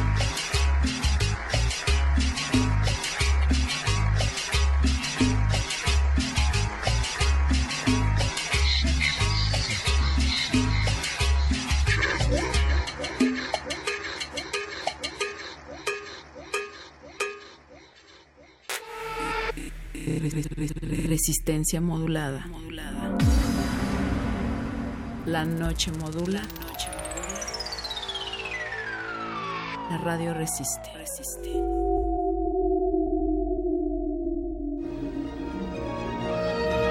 La nota nostra. Las primeras notas del día. En el último renglón de la noche.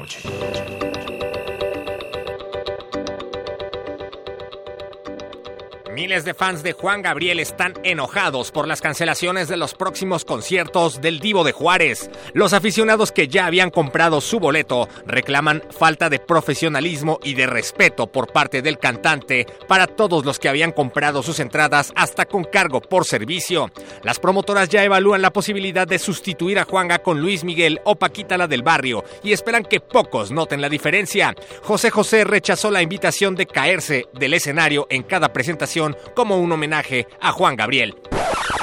Mark Zuckerberg se reunió con el Papa Francisco. El Vaticano y Facebook han llegado a un acuerdo mediante el cual se bloquearán todas las cuentas de los usuarios que no comenten amén en fotos de personas o perritos convalecientes.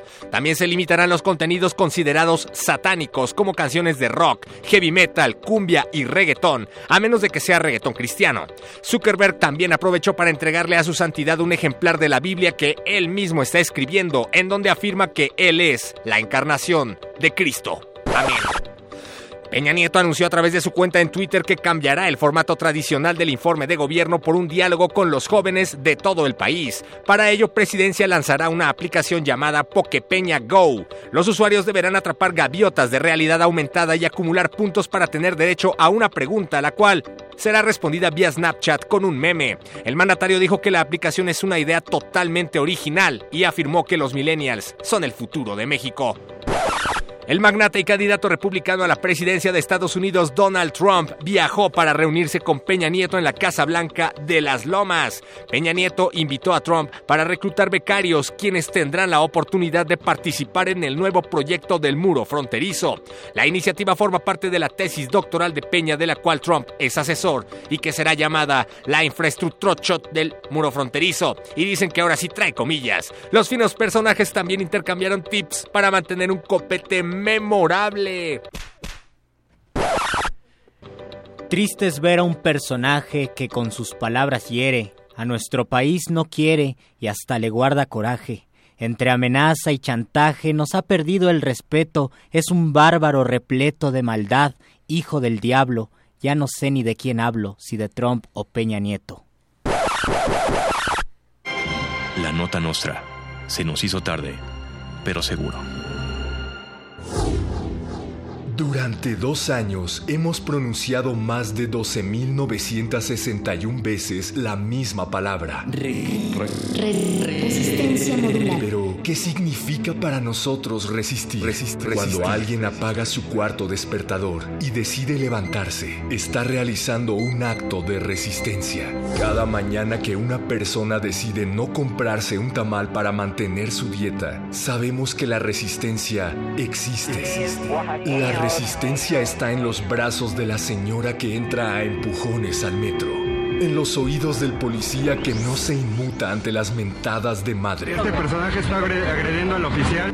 En el suspiro del profesor que es ignorado por sus alumnos, pero sigue dando clase. Cuando te dejan en visto o no le dan like a tu foto. Cuando te pierden el libro que prestaste. Cuando te muerdes el cachete sin querer. Cuando anotas el último punto.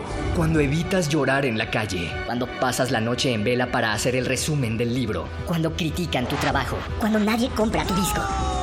Estás resistiendo como pocos. En Radio UNAM estamos orgullosos de todos y cada uno de los ciudadanos que con entereza resisten. Y por eso queremos representarlos. Queremos ser su voz y sus oídos. En estos dos años, 104 semanas, 496 emisiones, hemos resistido lo mismo que el pueblo, para el pueblo, por el pueblo. Estos dos años han sido suficientes para decir... Queremos más. Queremos más. Y lo lograremos con tu ayuda. Partido Resistencia. Brr, brr. Seguimos escuchando. Frijol con gorgojo. Somos unos preguntones alegres e insatisfechos, que en la radio damos hechos y más interrogaciones. Aquí están los mordelones de la más sensible fibra, aquí un libro es quien nos libra de la existencia falaz. Todo eso y mucho más en el muerde lenguas vibra. Muerde lenguas. Muerde lenguas.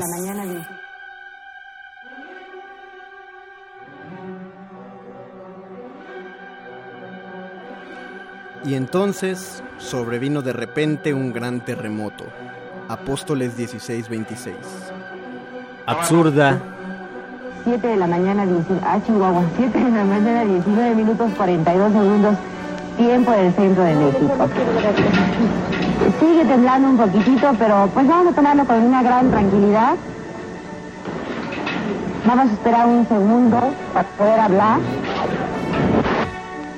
Para los que trabajamos en televisión, esta imagen se llama Irse a Negros. Para la Ciudad de México, esa mañana del 19 de septiembre de 1985, esta imagen marcaba el comienzo de la más grande tragedia de la historia de nuestra capital. Tal. Nunca imaginamos que sería lo que fue. absurda es la materia que se desploma, la penetrada de vacío, la hueca. No, la materia no se destruye, la forma que le damos se pulveriza, nuestras obras se hacen añicos. La tierra gira sostenida en el fuego, duerme en un polvorín, trae en su interior una hoguera, un infierno sólido que de repente se convierte en abismo.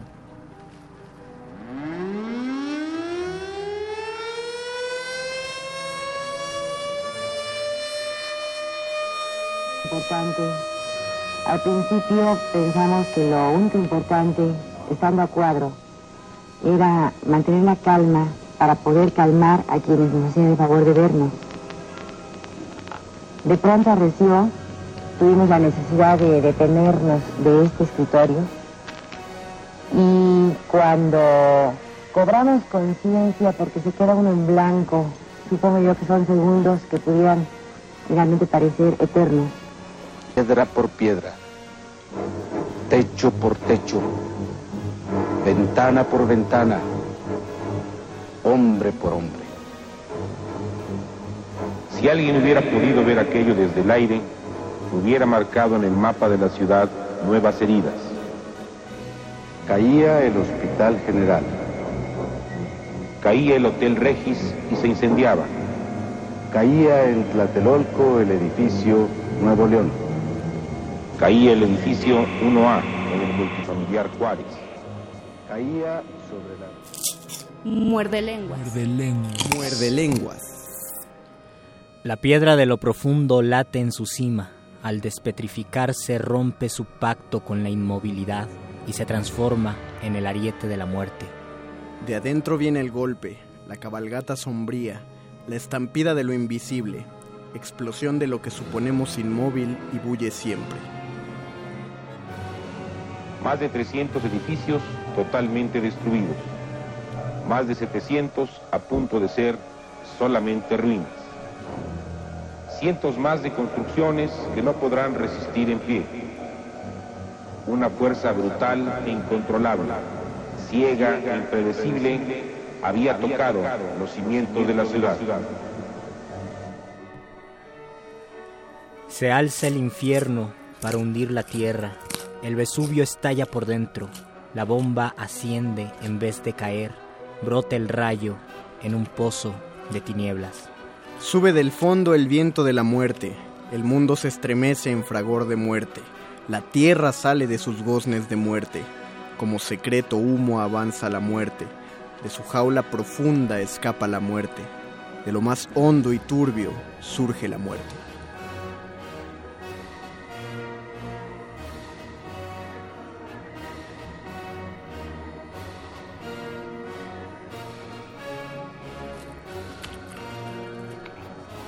Tres edificios habían caído. Por el frente, los cinco pisos que daban dirección a nuestra casa. Chapultepec 18. El día se vuelve noche, polvo es el sol, el estruendo lo llena todo. Así de pronto lo más firme se quiebra, se tornan movedizos concreto y hierro, el asfalto se rasga, se desploman la vida y la ciudad, triunfa el planeta contra el designio de sus invasores. Cosmos es caos, pero no lo sabíamos o no alcanzamos a entenderlo. El planeta al girar desciende en abismos de fuego helado, gira la Tierra o cae. ¿Es la caída infinita el destino de la materia? Somos naturaleza y sueño, por tanto, somos lo que asciende siempre, polvo en el aire. Muerde lenguas. Muerde lenguas. Muerde lenguas. The noise of thunder. One of the four beasts saying, Come and see. And I saw, and behold, a white horse.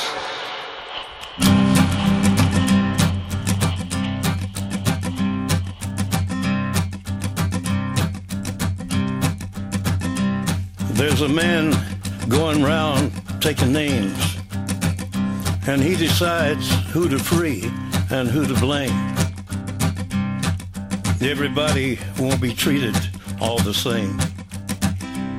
There'll be a golden ladder reaching down when the man comes around. The hairs on your arm will stand up at the terror in each sip and in each sup. Will you partake of that last offered cup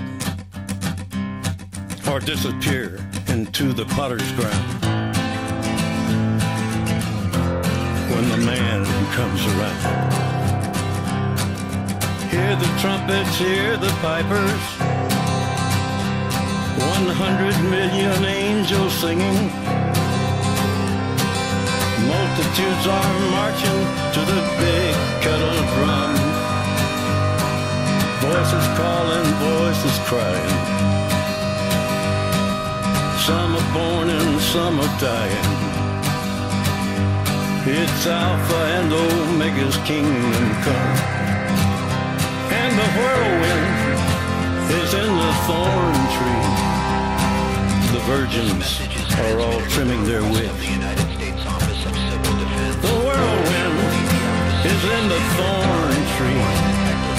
It's hard for thee to kick against the pricks. Till Armageddon, no shalom, no shalom. Then the father hen will call his chickens home. The wise men will bow down before the throne. And at his feet they'll cast their golden crowns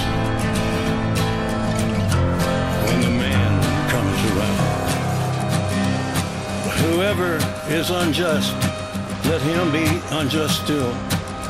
Whoever is righteous, let him be righteous still. Whoever is filthy, let him be filthy still. Listen to the words long written down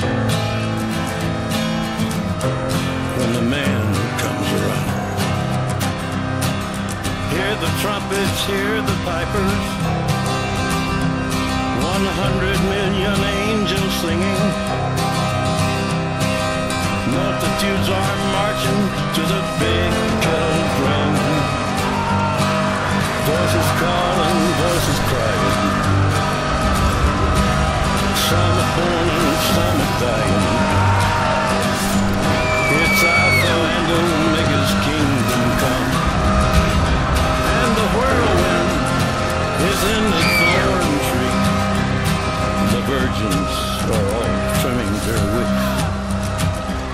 The whirlwind is in the thorn tree. It's hard for thee to kick against the pricks. In measured hundredweight and penny pound.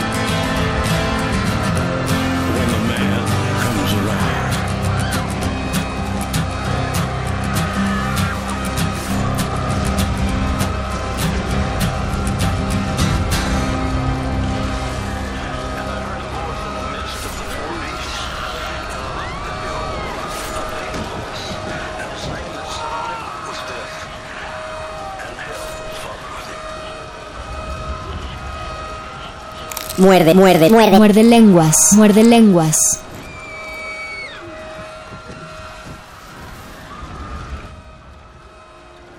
Estamos terminando el último día de agosto de 2016. Este día no se va a repetir. Nos quedan ya solamente 70 minutos de este día y acaba de empezar la desastrosa emisión del Muerde Lenguas, el programa de literatura, galletas y todos los edificios que se están cayendo en la ciudad. Terremoto, septiembre, sorpréndenos. No, Pero por favor, cállate. sorpréndenos con algo bonito. Sí, la acabo de regar. Disculpe- con- disculpen a ustedes, somos de la generación post 85. No, no tratamos de, de, de apaguen esa alarma. Sí, apaguen esa alarma, nos estamos poniendo Está- me está- nerviosos. Me está, poniendo tenso la alarma. O sea, la gente que grita no. La, la gente en llamas, como el perro muchacho que va corriendo con un extintor para apagarla, eso no me pone tan tenso. ¿Qué es lo que leímos al principio? Lo que leímos fue este eh, poema llamado Las Ruinas de México, que está eh, del autor José Emilio Pacheco. Eh, es bastante extenso, de hecho, aunque lo que leímos fue buena parte, no, no fue, fue apenas como un tercio del poema completo y habla justamente de esta, de esta tragedia de la que nuestra generación, bueno, el grueso de nuestra generación solo se puede hacer una idea de cómo pasó, pero todos, todos conocemos a alguien, ni siquiera tantas generaciones arriba de nosotros, que vivió la que han calificado como una de las Y seguramente peores todos tragedias. tenemos alguna historia de nuestros padres, de nuestros tíos, porque en algún momento nos contaron cómo vivieron, en dónde les tocó vivir. el donde se, donde se, resguarda- se resguardaron, a quién ayudaron. eh, bueno, nos estamos adelantando eh, 19 días a la, digamos, a la conmemoración de lo que 500 ocurrió. noches. Y 500 noches, pero, pero está, está padre, o sea, porque todos esperamos, claro, el 19 va a haber el macro simulacro, como siempre lo hay, porque los otros 364 días del año, pues no nos importa. Y se cumplieron 31 años, se van a cumplir 31 años del 19 de septiembre de 1985, que pues pasaron cosas difíciles. Era el aniversario del periódico La Jornada. Eh, un, un maestro me contó que no sabían qué poner como editorial y decidieron poner el poema de César Vallejo, Los, Heras- Los Heraldos Negros, que empieza, hay golpes en la vida tan fuertes, yo no sé. Y Ah, ese sí. fue el poema que pusieron porque no sabían qué poner exactamente Toda- o qué era lo que reflejaba eso. toda la ciudad estaba en shock, eh, medios de comunicación, gente de la alta política, del más alto al más paupérrimo, todos estaban bajo la misma condición. Lo que hablábamos con el doctor Arqueles la emisión pasada, que un desastre natural te enfrenta ante tu pequeñez. eh, comparándote con la naturaleza y a lo desprotegido que estás por cuestiones que, pues, que no puedes medir, ¿no? Sobre todo por eh, un terremoto, porque se pueden hacer todo lo más eh, resistentes que que queramos a los edificios, pero no podemos medir lo que, lo que le va a pasar y mucho menos vamos a preverlo. Yo me imagino que te enfrenta a dos situaciones. Primero a ti mismo y segundo a la relación que tienes tú con las demás personas. En un evento así catastrófico se nos olvida que a veces un ciclista es enemigo de un automovilista o que un vecino es enemigo del otro vecino porque nos damos cuenta de algo elemental y es que sí somos parte de lo mismo, somos seres humanos, sentimos y percibimos el mundo más o menos de igual manera y eso nos hermana, nos humaniza. Un evento catastrófico definitivamente nos humaniza. Humus es tierra, humano es volver a la tierra, nos volvemos una sola cosa, nos volvemos tierra. Yo pienso eso. No, está. ¿Por qué, ¿Por qué te justificaste al final? No sé, porque quedó un silencio incómodo. Es que este- no, no, no es, no es incómodo, Luis. Entre tú y yo no hay Un silencio acomodado. incómodos, Es un silencio acomodado. No, es que me, me quedé pensando, eh, haciendo caso. Bueno, primero vamos a hacer una convocatoria. Estamos en Facebook como Resistencia Modulada. Tenemos Twitter, arroba R modulada. Compártanos las anécdotas de ustedes o sus familiares que quieran compartir, no específicamente del sismo del 85, sino de cualquier enfrentamiento que hayan tenido con la naturaleza cuando ésta se portó aparentemente más cruel. ¿Ustedes recuerdan un ventarrón que hubo por ahí del año 2008, me parece, o 2007? No me acuerdo. Te estás yendo bien lejos, Luis. ¿Te acuerdas del septiembre ventarrón? o octubre de 2008-2007 hubo eh, fue el peor ventarrón dicen o al menos el que se tiene registro tiró muchos árboles y la Ciudad de México fue un poco ¿No te, caótica ¿No te acuerdas del ventarrón de este año? no no me acuerdo de eso Fue por febrero. ¿Cómo no te Hasta se cayeron las ramas si sobre fue antes Xola. de las 12 del día a lo mejor me agarró dormido Pero duró días, o sea, fueron Ah, dos sí, días de viento gran- Se cayeron los árboles aquí en Xola. Este, ay Dios. pasaban vacas volando Pasaban vacas volando. Es que es bien, si- a, ne- a nivel literatura es muy simpático porque si tienes que una historia larga, entiéndase una serie que estés haciendo, una novela por entregas, tal, le puedes meter cuando tú quieras un desastre natural. Porque claro, todo lo demás lo tienes que justificar en una historia. La acción de un, de un personaje que de pronto se le bota y quiera matar a todos tiene que estar justificado. El que alguien se enamore de otro tiene que estar justificado. Uy, Pero no si le metes un tornado.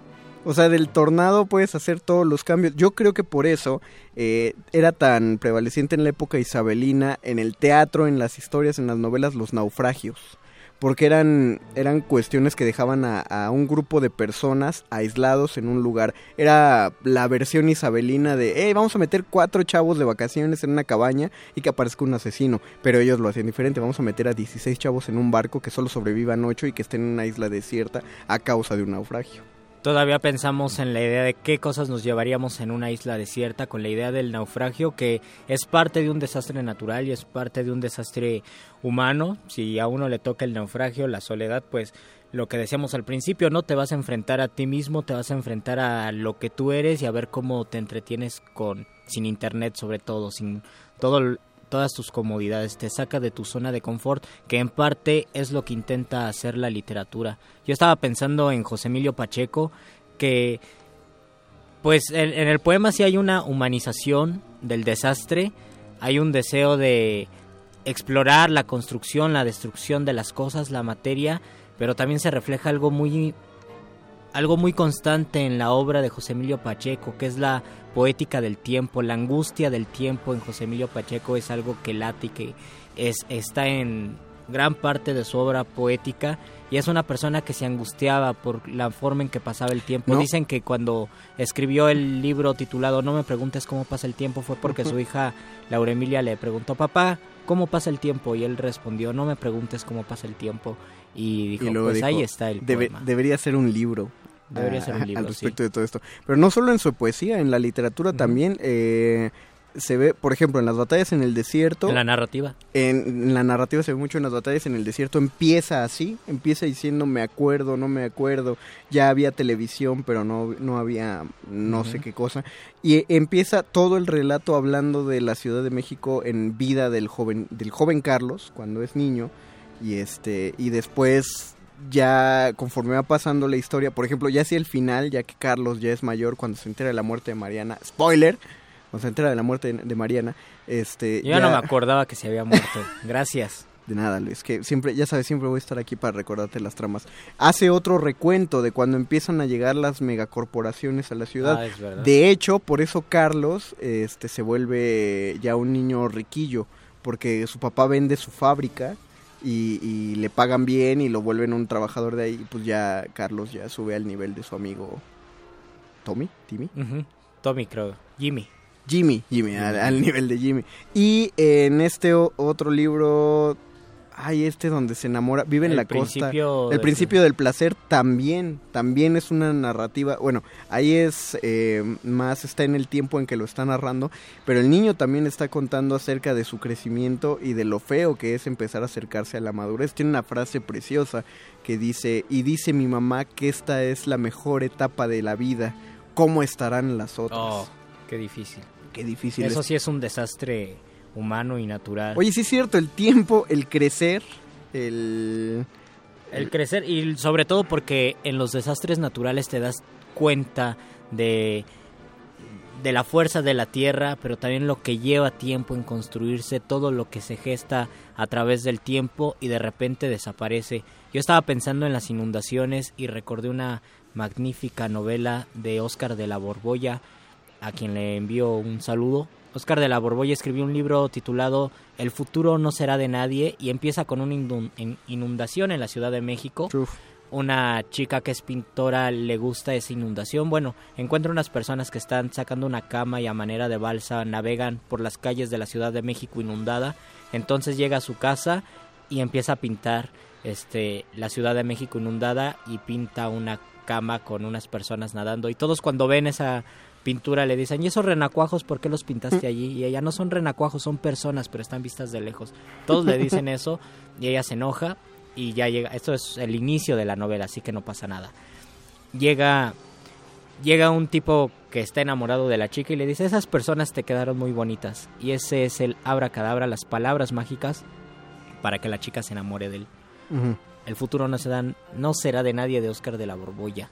¿Esa es tu recomendación o todavía no llegamos a tu recomendación? Pues no sé, esa es una recomendación intermedia, digamos. Vamos a hablar acerca de más desastres naturales, pero para ya no, para solo espantar a la mitad de la audiencia, o sea, solo vamos a espantar a los de FM, nos vamos a desenlazar de nuestros hermanitos de amplitud modulada 860 de AM. Muchas gracias por escuchar Resistencia Modulada. Eh, a nombre del modernísimo y de todos los amigos les agradecemos que hayan sintonizado. FM no le apaguen, porfa, todavía no le cambien. Esto es una breve pausa. Sirve que van por su kit de supervivencia y regresamos. Están oyendo Muerde Lenguas, Literatura Galleta y todos los edificios que se han caído en la ciudad. Muerde lenguas. Muerde lenguas. Muerde Lenguas.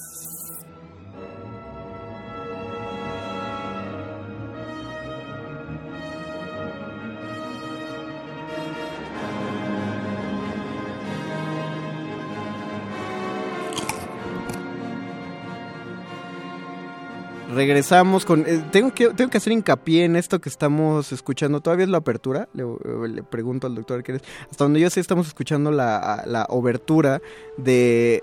Der, no, no lo puedo decir en alemán. Der Flogging... No. No, no puedo. Es el holandés volador.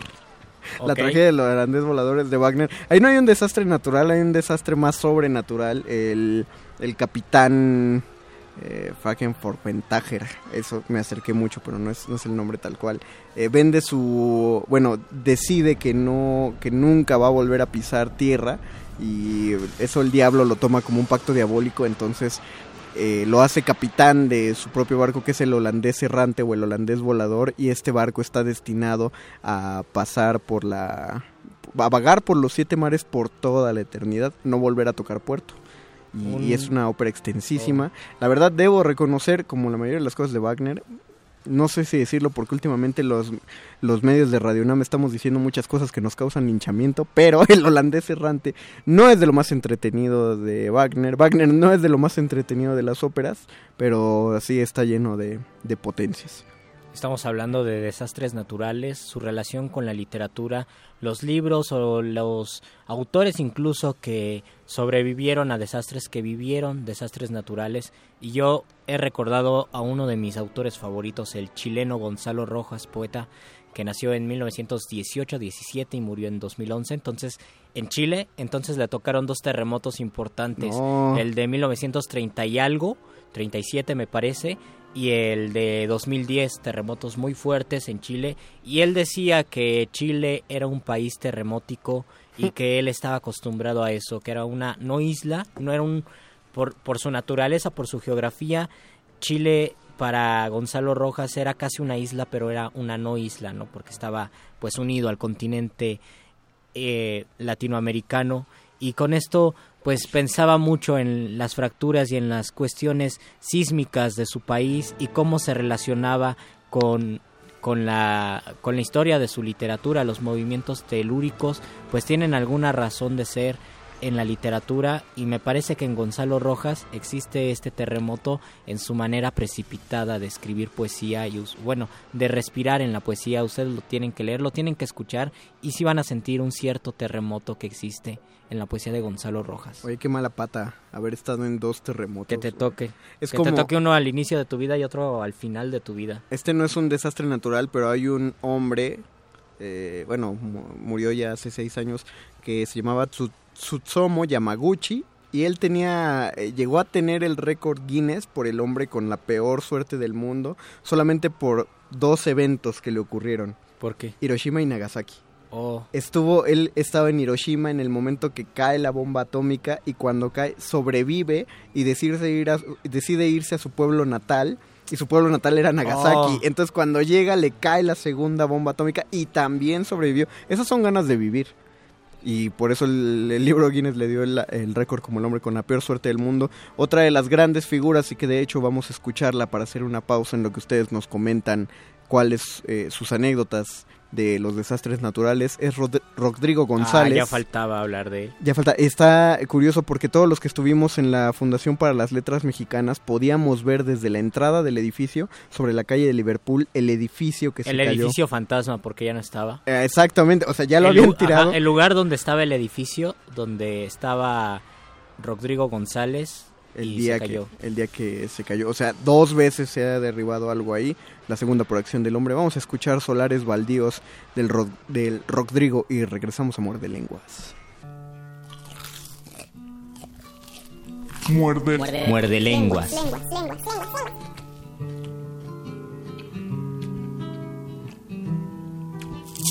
Muerde lenguas. Muerde lenguas. Muerde Lenguas.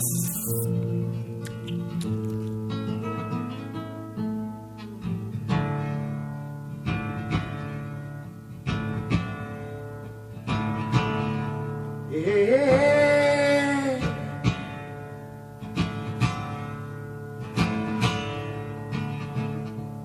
estaba sentada en un jardín de sopor, sentada sobre la nada, viendo fantasmas de amor, con los dedos amarillos por los cigarrillos y excesos de ron.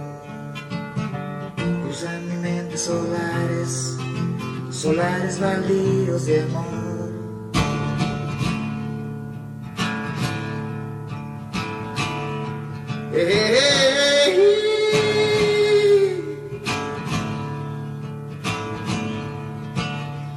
Ella se mece en su hamaca, enredada en el tiempo, con la mirada ya flaca, porque nunca regresó. Dicen los niños que juegan a ver quién atina los vasos de ron. Cruzan mi mente solares, solares baldíos de amor.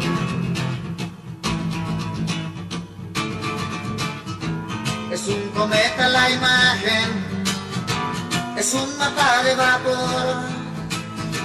Voy por cigarro, le dijo, el sombrero y jamás regresó. Ya no arañen las nubes, le recetó algún doctor. Pero ella estruja lugares que dan a solares, baldíos de amor.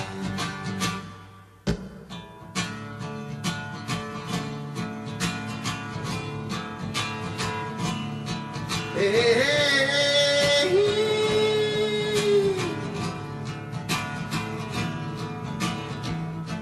sacudir al tendero, al policía y al dolor.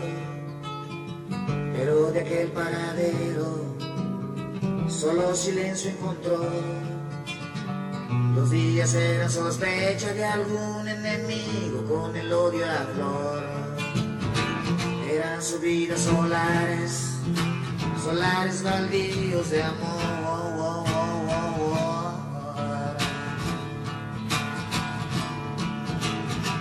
Supo de alguien que sabía adivinar el color y en un teléfono viejo ella escupió su dolor. Miles de gentes perdidas le dijo un lejano interlocutor. Eran subidas solares, solares baldíos de amor. Es un cometa la imagen, es un mapa de vapor. Voy por cigarro, le dijo, se puso el sombrero y ya me regreso. Ya no arañen las nubes, le recetó algún doctor. Pero ella espuja lugares que dan a solares, baldíos de amor. Solares baldíos, baldíos de amor. Solares baldíos.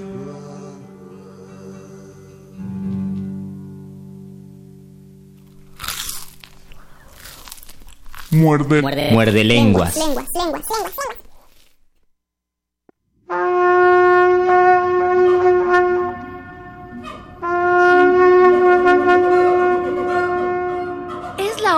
Despejar las dudas, de destruir la ignorancia.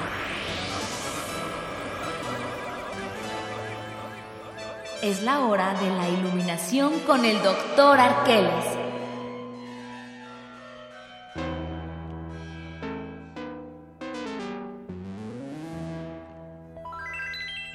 Porque hay changos cuando... No son changos, somos personas asustadas porque un terremoto puede ocurrir en cualquier momento. Yo no sé, soy el único, díganme que no. Cada vez que me mareo, pienso que es un terremoto, pienso inmediatamente en lo peor del mundo y de repente digo, no, solo me estoy mareando. Yo digo que el doctor, tranquilo". el doctor Arqueles te hace el chiste. Ese es solo tu sentido pesi- pesimista frente a la vida, Luis. Ese Ah, es el problema. Qué tristeza, qué tristeza que salga mi sentido pesimista. O egocéntrico porque siente que porque el piso se le mueva a él se nos está moviendo a todos. De hecho. Ah, puede ser egocéntrico. Bienvenido, doctor. Finalmente ambas cosas tienen que ver con aquello de lo que vengo a hablar, que es de la catástrofe. Catástrofe. Ah, es- catástrofe. fue una catástrofe. En la vida. Cada vez que el doctor Arqueles tiene un error gramatical al hablar, se hunde una isla en Hawái. Así que Moana, te mandamos una disculpa. Cada vez que alguien pisa popó de perro es una catástrofe. Eso viene en el diccionario de ñerismos. mío. Pero perdón, doctor Arqueles, por ¿De favor. qué viene a hablar, querido doctor? De la experiencia de la catástrofe, precisamente, el, el considerar que siempre estamos atentos y a la expectativa de que ocurra algo. Ah. Ese- Esa es una tendencia anual. eh, es, es muy gracioso. Y Muchos, centurial también. Y centurial. En todas las profecías, profecías para el 2012, el, se va a ver un terremoto en la Ciudad de México para el 2 y así cada año profetizan que va a ser el terremoto. Hemos- ¿De dice- verdad estamos esperando un terremoto? O el meteorito O el también. meteorito. Hice una lista. Hemos sobrevivido aproximadamente a 12 finales del mundo. Desde que eh, las personas nacidas en el 88 hemos sobrevivido a 12 fin del mundo. O sea, los del 50, de- y, es, y es bien curioso, los del 50 deben haber sobrevivido a 14. Un montón. O sea, porque sí. no hay tantas, de digamos de los años 50 a los 80 no hay tantas, pero a- conforme se aproximaron al 2000 se multiplicaron los finales del mundo. ¿Por qué tenemos esta tendencia, doctor, de, de esperar que de pronto, pero no solo así que me voy a morir yo, sino que nos moramos todos de golpe? Tal vez es la culpa cristiana que hemos aprendido. Exactamente, Luis. No. Has dado en el clavo. ¿Por qué eso? Hay un sentido de negatividad y de culpabilidad y de extraña responsabilidad frente a cosas de las cuales no somos necesariamente responsables.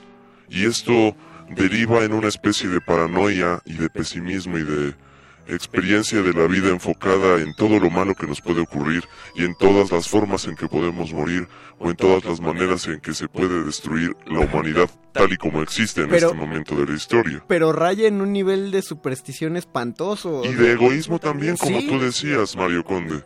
El, el año pasado me acuerdo, y creo que también este año se estuvo compartiendo un, un artículo que nadie leía, nadie abría el link, que decía, la NASA lo confirma, va a haber tres días de oscuridad. Oh. Eso no se...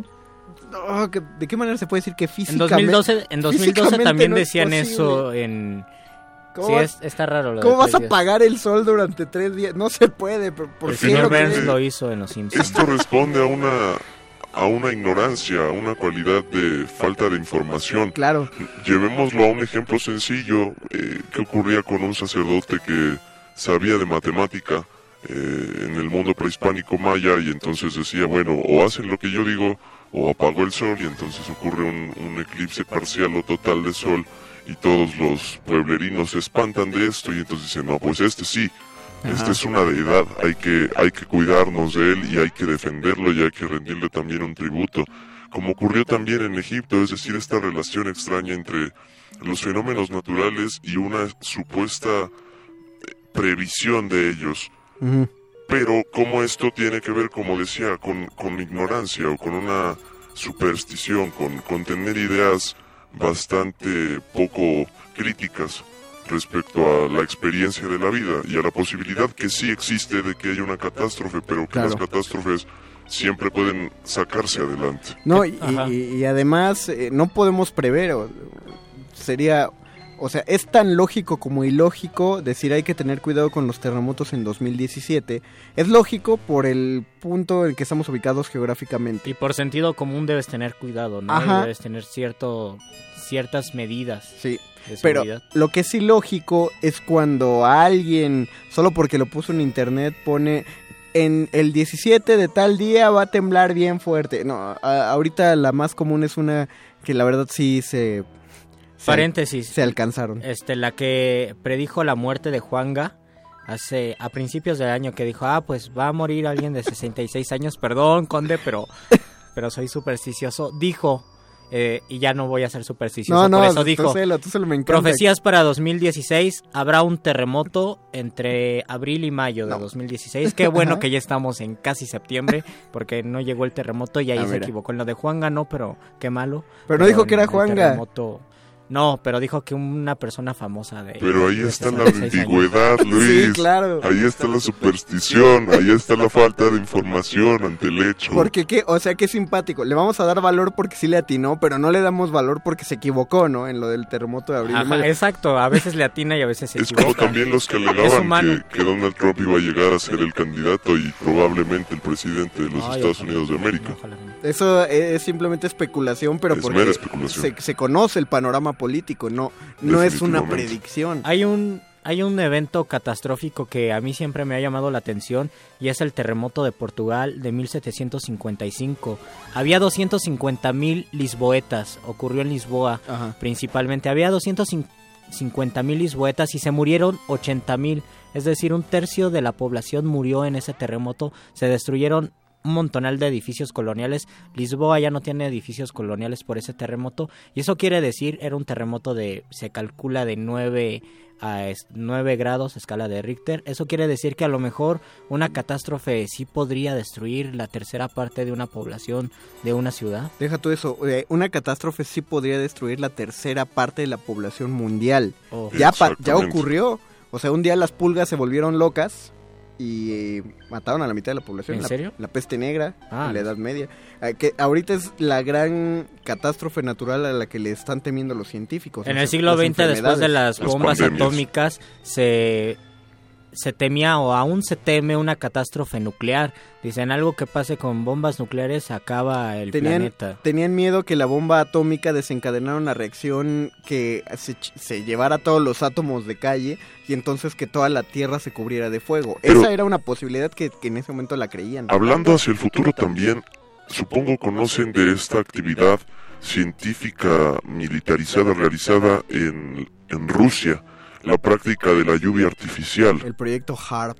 Exactamente. Este proyecto también nos, nos lleva a la pregunta del muerde lenguas de lunes. ¿Por qué el hombre se confía tanto que empieza a alterar las condiciones naturales de su entorno? ¿Y cómo es que esto le afecta? ¿En qué derivará el proyecto HARP? ¿En qué caerá? El proyecto HARP, para ponerte en contexto, Luis, es prácticamente una máquina para controlar el clima. Ah, y se trata bien. de hacer... Ah, está, está en muy Colombia bien. tienen un brujo y se encarga de eso. No, pero está muy Escuchen bien. el podcast de Radio Ambulante, viene sobre el brujo de la lluvia, es muy bueno. Bueno, este... Eh, sí, o sea, tú puedes decir, en una tierra hay sequía y les mandamos lluvias, ¿no? Pero imagínate que una máquina capaz de hacer clima diga, pues les vamos a mandar un tornado a donde no saben Ah, cómo ya. reaccionar frente a los tornados. Vamos a mandar una, una tormenta de relámpagos a donde no saben cómo reaccionar ante Se eso. pensaba, se pensaba que eso había pasado en el terremoto de Haití, ¿no? Bueno, siempre en Ajá, teoría sí, de la sí, sí. conspiración se piensa esto, ah, pues Es el que- poder, el país dominante le mandó un terremoto a Haití, quién sabe cómo le mandó un terremoto a Haití, pero le mandó un terremoto Es que ahí a Haití. esto, estaban probando, ¿no? Eran como... Sí, esas teorías también Siempre, salen. siempre existen estas teorías, Pero- igualmente con el maremoto que ocurrió en Asia. Exactamente, pero sí, sí hay un proyecto serio de tratar de controlar las nubes, no, no todo el clima, no todos los desastres, las nubes, pero supuestamente el proyecto HARP sí trata por ondas sónicas de hacer todo, todo eso. Eh, Madre, escuchas, infórmense, tengan cuidado. sí, por favor, por Y ejemplo, prepárense sobre todo porque la catástrofe puede ser resuelta de manera más eficaz si uno está preparado ante las circunstancias. Existen también, por ejemplo, los talleres y las preparaciones como paramédico, este tipo de, de prácticas Claro. que pueden ayudar en una contingencia de gravedad. Es- y ajá, es controlar, controlar todo, tener calma. Yo estaba pensando que en primero de secundaria un compañero se fracturó el pie, iba enyesado con muletas y ese día tembló y todos salieron corriendo y él no podía salir porque pues no podía correr. Entonces salió atrás de todos y gritaba, espérenme, espérenme y iba de cojito y todos corrían y él iba de cojito atrás de todos. O sea, sociedad espartana. Lo- y yo, lo dejaron atrás. Y yo, yo me sentí muy mal y dije, no, yo no quiero que a mí me pase. Entonces fui y lo ayudé y ya nos fuimos los dos abrazados. Eres un bueno, mal soldado espartano, pero eres un gran ser humano. Soy un gran ser humano. Luis Flores. Con eso me gané el cielo. Ahorita los, eh, los profetas de, de Facebook ahora sí, te digo, se la alcanzaron. Porque ya dijeron que va a pasar un gran desastre. Chécate. Va a pasar un gran desastre entre septiembre y principios de diciembre. No me revientes. O sea, todo el año. Prácticamente no, septiembre y principios de diciembre son dos meses. Le estás dando todo el año, y pero claro, no quieres arruinarle la Navidad a nadie. O sea, es básicamente lo que queda. Ah, va a pasar Ah. algo. Y puede pasarlo. o- Oye, pero te arruinan Siempre las fiestas patrias algo, y te arruinan el día de, Pero, muertos. como dice el doc, siempre puede pasar algo. Alguien se bajó esa aplicación de iPhone donde te avisaba de todos los desastres que estaba viendo en el mundo. No paraba, o sea, te avisaba, acaba de temblar en tal lado, acaba de temblar en tal lado, acaba de temblar, erupción volcánica en tal lado, no paraba. Ustedes busquen en Google algo. Noticias incendio y todos los días aparece un incendio y así es catastrófico en Vamos a alguna escribir temblor y... en alguna parte del mundo. A ver, a ver en dónde Japón, tembló hoy. Por ejemplo, siempre siempre hoy. tiembla, incluso en, en México, en la Ciudad de México. Pero ya había que diferenciar. ¡Hoy tembló! Ajá. Hoy tembló, claro, todos los días tiembla, Mario Hoy tembló, sismo de 5.6, sacude el DEF, no lo sacudió tanto. En Facebook. Volviendo al asunto No, de la no sentí diferenciación, nada. Ajá. precisamente hay una cultura de, de- de prevención y de resolución en una tierra como la nipona para enfrentar asuntos como un terremoto o un maremoto. Las casas, las construcciones, la misma eh, distribución urbana tiene que ver con, con esta prevención, mientras que acá sería un caos total como ocurrió en el 85 y probablemente también en los años 50. O las tormentas tropicales, ¿no? También otro tema, el huracán, que era? El del año pasado, que decían que iba a estar muy fuerte y que al final de cuentas no estuvo tan Ah, fuerte. el de, el de Guanajuato, sí es cierto. se desató algo, algo raro, mientras que en otros países eh, pasa un huracán, sabe la gente qué hacer, están, tienen las medidas de prevención y no pasa nada, ¿no? Es decir, no pueden evitar el huracán, pero saben cómo actuar frente a este acontecimiento. Pero estamos en México donde la gente cree que el gobierno pone tormentas como cortinas de humo. Si pudieran tener su propio proyecto HARP. De una vez les adelantamos que para octubre vamos a tener otro programa parecido. Vamos a hablar de apocalipsis zombie porque pues, ya ven es octubre. Nuestros temas van a estar por ahí cerca del Día de Muertos y el Halloween y va a estar más padre porque hay, hay proyectos serios sobre todo en Estados Unidos. ¿De zombies? Sí, sobre qué Oh. hacer en caso de un apocalipsis. ¿Y tú piensas zombie. que yo voy a hablar de eso en el muerde lenguas con lo miedoso que soy? Sí, Luis. Está bien. octubre, octubre lo vas a disfrutar No mucho. habrá Luis. de otra. No habrá de otra. Pero mientras tanto aprovechamos para invitarlos al día de mañana. Mañana ya saben que hay sala Julián Carrillo y ya saben que los muerdelenguas somos los teloneros oficiales de cultivo de ejercios. Mañana vamos a tener a Esraes Alto Calibre directamente desde Baja California, esa tierra que da excelentes raperos y mucho mejores productores radiofónicos. Hola Memo. Entonces, los esperamos mañana en el repentorio Adolfo Prieto, número 133, Colonia del Valle, a dos cuadras del Metrobús Amores. Lleguen, escuchen rap y después escuchen Cultivo de Ejercios en vivo. Es a las 9 de la noche, empieza, lleguen un par de minutitos. Hay antes muchos lugar. en el camino. Hay muchos Pokémon en el camino, hay una Poképarada cerca de Radio UNAM. Mientras tanto, nos despedimos de este segmento de literatura galletas y todos los edificios que ya se reconstruyeron de resistencia modulada. Después de esto se van a quedar con música hasta la medianoche, hasta que se acabe la resistencia, hasta que se acabe agosto. Va a sonar Acid, eh, que es el primer álbum que lanzó Rey Barreto en el sello discográfico Fania. Así va a sonar hasta la medianoche. Muchas gracias por haber escuchado Muerde Lenguas. Se despide de este micrófono el Mago Conde. Luis Flores del Mal. Y el doctor. Nos vemos en septiembre. No, no, eso no, Luis. Septiembre sor. Aquí pasan tantas frases, tantas voces y palabras que hasta se nos van las cabras y perdemos los compases. Somos locos y locuaces para el que nos necesite. Aquí todo se permite, el fracaso y el suceso. Eso y mucho más que eso, el muerde lenguas transmite.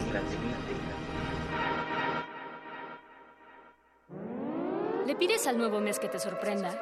Pídele música a la Resistencia. Resistencia Modulada te invita a iniciar el noveno mes del año en su concierto doble en vivo. Página 1 de 2, Ramón. Página 2 de 2, Daniel Denis. Te esperamos el primero de septiembre a partir de las 21 horas en la sala Julián Carrillo, Adolfo Prieto 133, Colonia del Valle. Entrada libre o sintonízalo por el 96.1 de FM. Resistencia Modulada y el Fondo Internacional para la Promoción de la Cultura de la UNESCO invitan. Resistencia modulada. La noche modula. La radio resiste.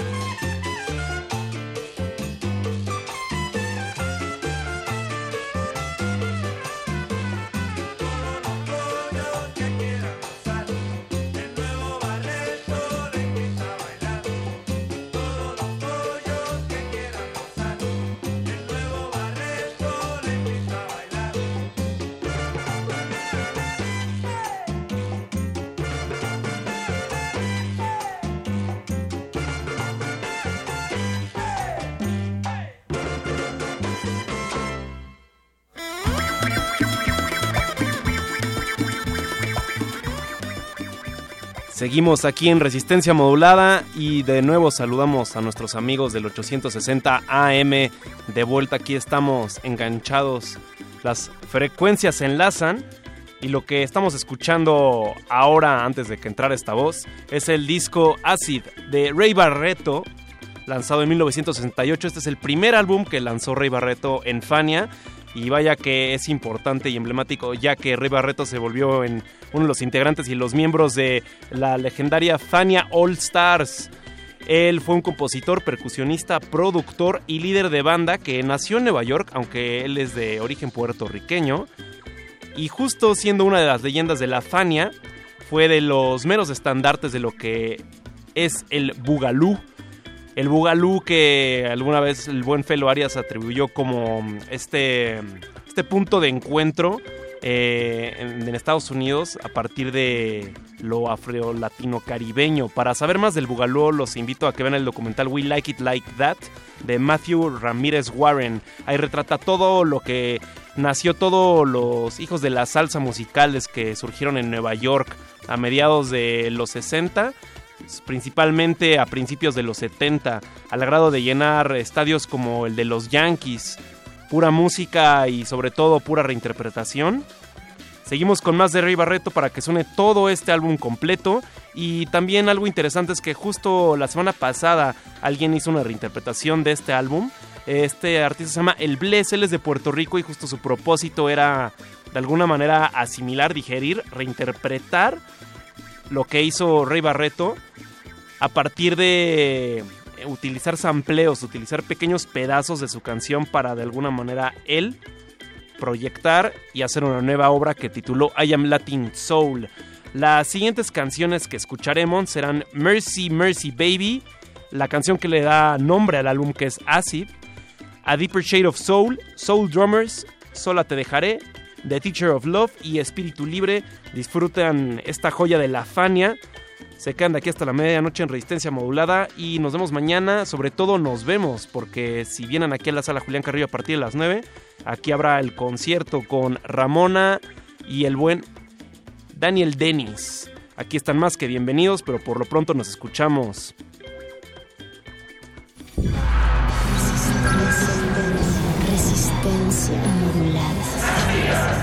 Todos resistimos. A nuestro modo.